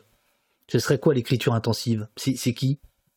Oh, T'en as plein. Euh. c'est Marc Lévy, c'est ça? Ou c'est Oui, oui, Marc, Marc Lévy est un bon exemple. Mais euh, je dirais, ça peut être. Euh. Là, je suis en train de lire le nouveau Fred Vargas. Tu, vois, euh, Fred Vargas qui écrit des polars euh, chez Flammarion. Je trouve ça sans intérêt, hein, mais il y a des gens qui, qui, qui, aiment ça. C'est de la distraction. Mais pour moi, c'est surtout c'est très mal fait. C'est fait au kilomètre. Là, je viens de lire aussi un écrivain américain Douglas Kennedy, que j'aime beaucoup. Hein, J'ai lu mon livre de lui. Celui-là est vraiment écrit à la truelle. Euh, donc euh, voilà, c'est une manière euh, quasi industrielle de, de, de, penser le produit. Maintenant, si tu veux... Amélie, notons, on te dit dans le chat, un livre par an. Non, ça je suis pas d'accord. Ah non, mais un livre par an... Quand on fait que ça, ça va. Oui, et qui fait 150 pages. Hein. Euh, elle, elle dépasse jamais 150 euh, pages, Amélie Nothomb. ça fait 10 par mois, c'est vrai que c'est pas énorme. ben, c'est que, que, dalle. Et alors, elle dit qu'elle en écrit 4, euh, qu'elle en a, euh, je veux dire, elle, en, publie un, mais elle en a 3 dans les tiroirs. J'aime beaucoup Amélie Nothomb. Non, non, mais je sais. J'ai le, plus grand respect pour elle et j'ai le plus grand respect pour elle aussi en tant que. C'est de la permaculture alors. Ouais. Ah, c'est pas parce qu'elle publie un livre, un livre par an. Euh, c'est, pour moi, elle rentre pas de, dans ce schéma. Là, je suis encore une fois, je suis en train de lire des, des choses parce que comme je suis au masque et la plume, euh, on est en train de préparer les émissions d'été, et donc là, on se, on se tape les, les, pavés de plage. Sauf qu'on n'est pas à la plage, donc ça fait quand même une grosse différence, quoi. Tu vois quand tu es à Paris et qu'il pleut et que tu te tapes un truc qui s'appelle Les filles au, bon du, au bout du monde. Nouvelle-Zélande, écrite euh, par Melissa da Silva, et qui fait 400 pages. Et, franchement, là, tu te dis, euh, Là, là, je vois ce que c'est que la littérature intensive. C'est soudainement là, tu dis des choses très mauvaises. J'ai lu des, des très très mauvais livres. encore une fois. Alors attends, attends, attends. Justement, il y a une question là-dessus. Euh, à, nouveau de Amadeus. En voyant les autrices euh, et les auteurs qui font le plus de ventes. Alors, Aurélie Valogne, Raphaël Giordano, Melissa D'Acosta, Joël Dicker, Michel Bussy, Virginie Grimaldi. On est d'accord que ce ne sont pas des profils qui correspondent à ce que le milieu littéraire considère comme de la littérature de qualité? Point d'interrogation. Comment expliquer ce fossé entre les goûts du public, celle des maisons d'édition, si ce n'est une forme d'élitisme? Non, c'est pas. il y avait une phrase de Jean Paulhan, donc Jean Paulhan, il est mort en 1968, je crois, de mémoire, donc ça date pas d'hier, il disait ça dans les années 50, il disait, il y a, il y a, une littérature euh, illisible qui se vend très bien et, une littérature de qualité qui se vend euh, très peu, ça a toujours été, euh, un moment au début des éditions Gallimard, donc euh, juste après la Première Guerre mondiale, en 1919-1920, Jacques Rivière, qui dirigeait la, NRF, qui était le grand ami d'André Gide, euh, reprochait à Gaston Gallimard de publier euh, Gaston Leroux l'auteur de Chéri Bibi et, de, tant d'autres romans policiers en le disant, c'est de la merde, Gaston Leroux, ça n'a aucun intérêt. Et, Gaston Gallimard lui dit, mais oui, mais enfin, pour publier ton ami André Gide, faut bien que je gagne un peu d'argent, parce que Gide, il vend rien, lui, quoi. Donc, euh, ce, problème-là, il a toujours existé dans la littérature, et il est absolument pas neuf, euh, qui est une littérature de, vraiment de parfois de très mauvaise qualité. Euh, Virginie Grimaldi, là dans la liste que tu m'as donnée, le livre dont je parlais, c'est justement le livre de, de Melissa d'Acosta. Voilà. Euh, voilà, tu vois, d'accord. Euh, j'ai lu aussi l'année dernière ou celle d'avant un livre de Virginie Grimaldi et je m'étais fait engueuler parce que j'avais dit au masque et la plume que c'est la première fois que je ne savais même pas qu'elle existait euh, et je m'étais fait engueuler par un site euh, qui s'appelle Actualité en disant c'est vraiment des snobs, des germanopratins, ils savent même pas qui est Virginie Grimaldi, qui est la plus grosse vendeuse de France. Mais moi, précisément, je traite de littérature et je ne traite pas de, euh, de livres. Euh, tu comprends La littérature et les livres, c'est pas exactement la même chose en fait. Oui, absolument. Mais alors moi qui ne connais pas non plus cette euh, cette littérature, euh, est-ce que est-ce que tu pourrais me, me, donner deux trois clés de succès? Il y aurait des trucs à prendre ou pas? Bah, Écoute, là, le C'est quoi le truc? Parce que, par contre, je les vois dans les. Je prends beaucoup le train, je vois les publicités. Ça, c'est vrai. Euh, et alors je vois par exemple, il y a une, il y a un style dans les couvertures, les couleurs, les titres sont, enfin c'est quand même souvent très joyeux ou prometteur, on va dire. enfin il y a un truc comme ça un peu, euh, comment feel good comme on dirait euh, dans le cinéma. Euh, bon voilà. Et c'est ça le truc? Bah, il y a ça, oui. Mais écoute, je vais te faire un petit peu, un, petit extrait du Masque et la Plume, parce que je dois l'enregistrer mercredi. Et que... Alors vas-y, faisons un essai. Allez, au poste, euh, c'est la l'antichambre du Masque et la Plume. Allez, c'est parti. Euh, Mélissa D'Acosta, tu vois. Euh, Arnaud, oui, Arnaud, vous avez lu euh, Mélissa, oui. Oui, j'ai lu Mélissa. Alors, bah, le problème, c'est que Jérôme Garcin l'aura résumé. Parce que ça me permettra, c'est son boulot à lui, c'est de résumer les bouquins. Ah, je suis désolé. Oui, oui, oui. Alors, c'est quoi l'histoire? C'est une femme française euh, qui a des problèmes visiblement. Enfin, au début, on ne connaît pas évidemment la nature de ces problèmes, mais qui quitte la France et qui va en Nouvelle-Zélande. Et elle va au bout du monde, hein, ça s'appelle les filles du bout du monde, et elle se retrouve dans un camping bout de la Nouvelle-Zélande où il n'y a plus rien et juste deux femmes qui, qui sont une, mère et sa fille qui tiennent un camping du bout du monde où il y a des otaries, etc. Machin. Donc euh, tu es, euh, bah, tu, tout de suite tu voyages, es un peu comme, euh, tu vois cette émission là qui s'appelait Rencontre en terrain inconnu Non. Tu vois cette émission? Non, tu vois pas. Ok, mais franchement. Euh, il faut quand même que tu te mettes un petit peu au niveau, là, hein, parce qu'il y a des, moments de la culture populaire qui t'échappent totalement. Ah bah ouais, le dernier truc, c'est Love Story, donc... Euh... Ah ouais, ouais, ok. Bon. Tu regardes pas Top Chef, euh, tu regardes pas Colanta? Non. Non? Ok, ok. on peut pas discuter avec toi. Bref. De quel... Non, mais quand tu as été payé pour regarder ces trucs-là, tu les regardes pas gratuitement. Je suis désolé. je suis désolé. Bref. Là, c'est une blague d'ancien chroniqueur télé. excusez-nous, excusez-nous. Allez, on revient, on revient. Vous vous égarez, Arnaud, vous vous égarez. Alors. Si tu veux, ce, qui est, intéressant dans ce livre, c'est qu'il y a, y, a, y a deux choses. Quoi. Tu vois, c'est qui est la martingale euh, gagnante du moment parce que c'est toujours des moments, euh, c'est un côté la sororité, tu vois, le thème de la sororité, c'est qu'elle se retrouve, cette Française, avec euh, deux femmes euh, qui tiennent ce camping et elles forment une espèce de petite sororité à, toutes les trois. Et l'autre thème, c'est l'écologie. Parce qu'évidemment, il va être mmh. question euh, des dauphins, des otaries, puisqu'on est euh, là, tu vois, il y a une, une association qui protège les dauphins, euh, machin. Donc, euh, sororité et écologie, c'est la martingale gagnante du moment pour vendre 200 000 ou 300 000 exemplaires. Voilà. Alors, je, je, voudrais, je m'empresse, je voudrais pas que le chat pense qu'il y avait le moindre mépris de ma part euh, vis-à-vis de cette littérature, je, je, je, ne la connais pas, et grand bien face euh, aux lecteurs et lectrices de ces livres-là. Et comme le dit le chat, bah oui, peut-être que ça peut amener les gens à lire d'autres choses. Et en fait, c'est le discours de, Gaston Gallimard dont tu parlais tout à l'heure, c'est que c'est aussi un des socles qui fait que le monde de l'édition peut, euh, peut rester pour l'instant quand même divers. Oui, c'est et publier des auteurs qui se vendent beaucoup plus difficilement parce qu'ils font un travail plus plus exigeant. Euh, donc euh, voilà, je, tu sais, euh, euh, il y avait ce grand critique dont je parlais dans mon livre précédent qui s'appelait euh, Thibaudet. oui, ah oui. Un, un, personnage très très important qui a été redécouvert par, par, on peut dire, remis au goût du jour par Antoine Compagnon qui vient justement de rentrer à l'Académie française. Tu vois tout ça, un système qui fonctionne très très bien. Donc Thibaudet disait que le grand critique c'est celui qui lit à tous les étages de, de de la littérature. Il peut lire de la littérature populaire, mais il, fait, il, fait, la, il fait la distinction. Euh, c'est juste de faire la distinction entre une littérature populaire euh, et puis une littérature euh, qui est, je déteste le mot exigeante, mais c'est comme ça qu'on dit, la littérature exigeante. Je ne crois pas qu'elle soit exigeante, mais elle est plus, disons, elle est plus elle s'inscrit, voilà, elle s'inscrit dans une histoire de la littérature. C'est-à-dire que ces livres-là ne s'inscrivent pas dans une histoire de la littérature. Finalement, moi, ma grand-mère elle lisait des harlequins. Elle lisait que des harlequins. Euh, euh, sa chambre, elle était pleine. Tu vois, les harlequins, les, les histoires d'amour euh, à l'eau de rose, comme on disait, les romans à l'eau de rose mhm. de l'époque. C'était une collection. Ils en sortaient trois par mois. Euh, elle ne lisait que ça. Ça, ça la faisait rêver. Elle avait une vie assez malheureuse. Et disait que ça. Le, le, le, livre de Mélissa d'Acosta, c'est du harlequin d'aujourd'hui.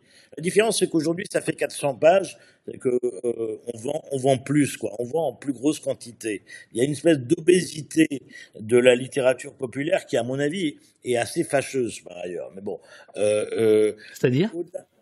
bah, En quoi? ces, ces, livres sont. Toi, tous ces livres dont tu parles là, ils font tous 400 pages.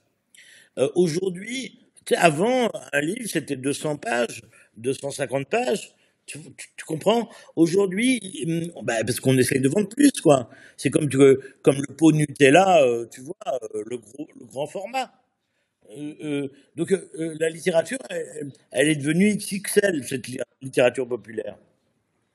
Alors il y a, plein de questions euh, sur, en fait ton, ton travail. Euh, il y a Débris qui te demande la littérature se lit plus lentement que les livres au kilomètre. Il y a Sentier battant qui te dit combien de temps consacrez-vous à la lecture au quotidien? À partir de combien de pages lues? Un mauvais livre vous tombe-t-il des mains? Sur le temps de lecture, le temps de lecture euh, disponible. Moi je lis énormément parce que bah, tu l'as tu l'as compris parce que tu vois, non seulement je lis pour le masquer la plume, euh, et puis euh, j'écris euh, pour Transfuge de temps en temps. Enfin bon, donc j'ai des lectures sur les livres que de l'actualité, mais en plus je lis pour pour écrire mes propres livres. C'est-à-dire que là, il a bien fallu que je lise sur les prix littéraires, tu vois. Donc euh, ça veut dire que moi, si veux, je, une journée à peu près normale. Euh, c'est pour ça que je dis que je me lève tard, c'est qu'en réalité, euh, je lis au lit jusqu'à toute la matinée, quoi. Je lis environ 4 heures par jour. Sinon, euh, voilà, je peux pas y arriver.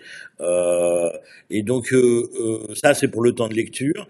Après, en fait, c'est pas tant combien de pages, au bout de combien de pages j'arrête de lire quand un livre me tombe des mains. Mais bon, il, me tombe des mains. J'ai une capacité à lire entre guillemets en diagonale. C'est-à-dire que comme je suis devenu un grand lecteur, une espèce de, de haut sportif de, de, de la lecture, je, je, peux aller très très vite pour euh, euh, absorber entre guillemets le contenu d'un livre.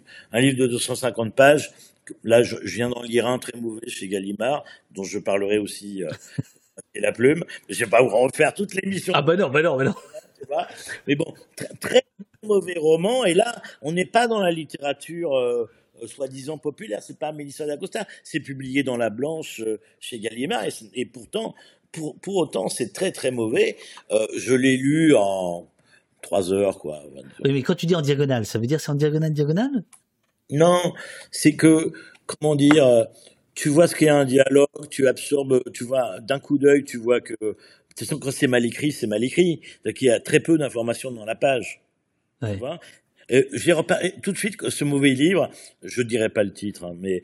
Euh... En fait, t'imagines si là il y a des auteurs euh, qui t'écoutent, qui se disent ah, putain, je vais me faire manger dimanche. Ouais. c'est horrible.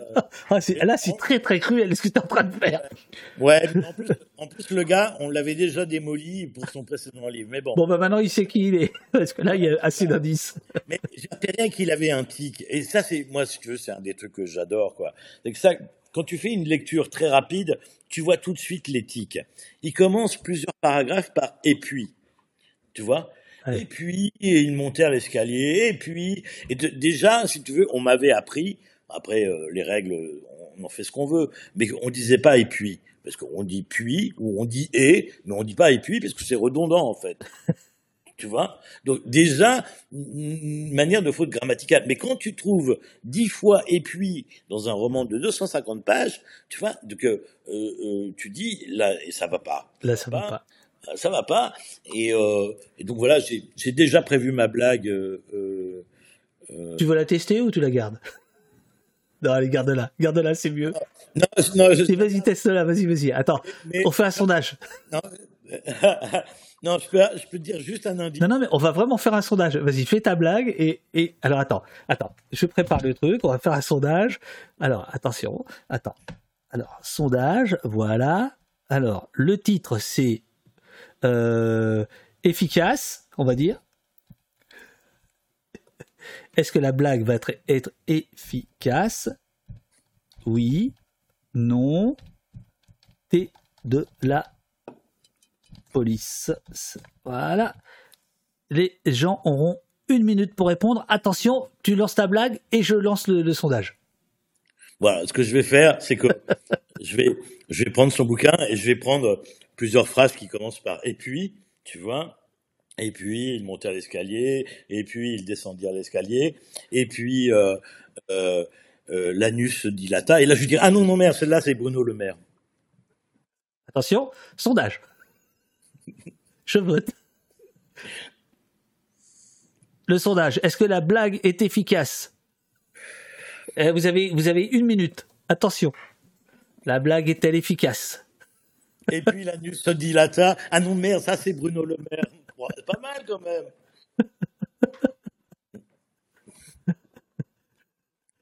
Euh, cancel, c'était de la police. T'es de la police, c'est la réponse, t'es de la police. Ça, ça veut dire je ne veux pas répondre. Attention, euh, il nous reste 30 secondes. Toi, tu vois peut-être pas le sondage que c'est dans le chat. Pour l'instant, le oui tient la corde, largement. Ouais. À 66%. Le non à 15%. Attention. Et euh, t'es de la police, euh, c'est-à-dire sans opinion, pour l'instant, est à 19%. Attention. Le oui remonte à 66%. 67%. Yes. Ah, je pense que tu peux la faire. Ouais, le carton, mais ouais. Alors si tu peux dire et puis au poste ou. Enfin bon, bref. et puis au poste, son anus se dilata. ça, va être, ça va être difficile, je te l'accorde. Bon, deux, petites questions pour finir qui reviennent euh, vraiment au prix, euh, sur la question des, prix littéraires. Combien de ces prix littéraires, comme le concours, sont achetés par les institutions telles les bibliothèques, les écoles, euh, etc. Oh bah j'imagine. Et puis ils s'abonnèrent, oui, tu peux faire ça. Et puis ils s'abonnèrent au poste. Et puis ils firent un don au poste. Ils firent un don, je préfère, ils firent un don. Euh, euh, bah, à, peu près, à, mon avis, toutes les bibliothèques achètent le prix Goncourt. Euh, c'est normal. L'idée de l'idée d'une bibliothèque. Moi, j'adore les bibliothèques, j'adore y aller, les bibliothèques municipales, mais j'y vais tout le temps. Je, non seulement je, je, reçois des livres, mais en plus je vais en prendre en bibliothèque. voilà, plus, plus j'ai de livres autour de moi, plus je suis content. Euh, donc, euh, non, j'imagine qu'ils achètent tous euh, le prix Goncourt. C'est normal pour que les gens n'aient pas besoin de l'acheter, tout simplement. Euh, Jeff Boone te précise, il me semble qu'on ne dit plus anus, mais renflement brun. Pour, pour, pour, ta sortie. et donc la dernière question, est-ce qu'il y a beaucoup d'écrivains qui ont reçu un prix avec un livre auto-édité? Non, mais il y a, il y a un prix que je signale dans mon livre qui est le prix du manuscrit refusé. Ah. ça, ça c'est pas possible. quand j'ai lu ça, j'ai dit, il invente. Ah non, il invente. Mais non, pas du tout, et tu verras. Et en plus, c'est avec euh, avec l'appui, euh, l'aide financière des centres Leclerc, enfin du Cultura euh, de Deauville. En l'occurrence, c'est un prix de Deauville. Euh, et donc, voilà, l'idée tellement absurde. le prix du manuscrit refusé. J'imagine la tonne de manuscrits qui ont donc, il doit bien y avoir le, un prix du livre auto-édité, c'est évident, c'est évident, ça doit exister. Ça doit exister quelque part. Bon, par, par un imprimeur euh, qui, qui fait des prix, euh, sans jeu de mots. Merci mon cher Arnaud, c'était un bonheur comme toujours, un plaisir. Euh, est-ce qu'on te, te demande une, une, précision sur la fabrique, sur ce qui s'est passé en Angleterre? Parce que c'est quand même important. un, des, un des membres de la fabrique, donc ton éditeur, arrive il y a quelques jours à Londres, c'est bien ça? Et se fait choper par la police anglaise et à qui on lui pose des questions absolument invraisemblables.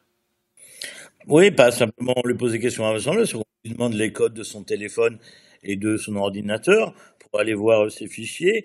On lui demande s'il a été manifesté récemment contre, pour, pour les, contre la, réforme des retraites, s'il vote Macron. C'est la police anglaise qui lui pose ces, questions. Et donc, euh, évidemment, euh, c'est la police française qui l'a désigné à la police anglaise. Euh, et il, tombait sous il, tombe sous le coup d'une loi euh, que, anti, antiterroriste qui, qui, qui, est très sévère, qui a été votée en Angleterre. Donc euh, il est inculpé, il va y avoir un procès. Ce qui a été très beau là dans cette affaire, c'est la solidarité, notamment il y a 300 libraires, je crois, qui ont signé un texte, une pétition pour dire qu'ils soutenaient euh, euh, cet euh, employé euh, de la fabrique qui s'occupe des droits étrangers. En fait, il allait, il allait à Londres pour travailler parce qu'il y avait la foire de Londres, qui est le grand rendez-vous international de l'édition avec, avec, avec la foire de Francfort. Et donc, il, a été empêché de travailler, en l'occurrence, au passage, et il a refusé de donner les codes de ses ordinateurs et de son téléphone qui lui ont été confisqués. Et on voulait savoir quelles étaient les prochaines parutions de, de, de la fabrique.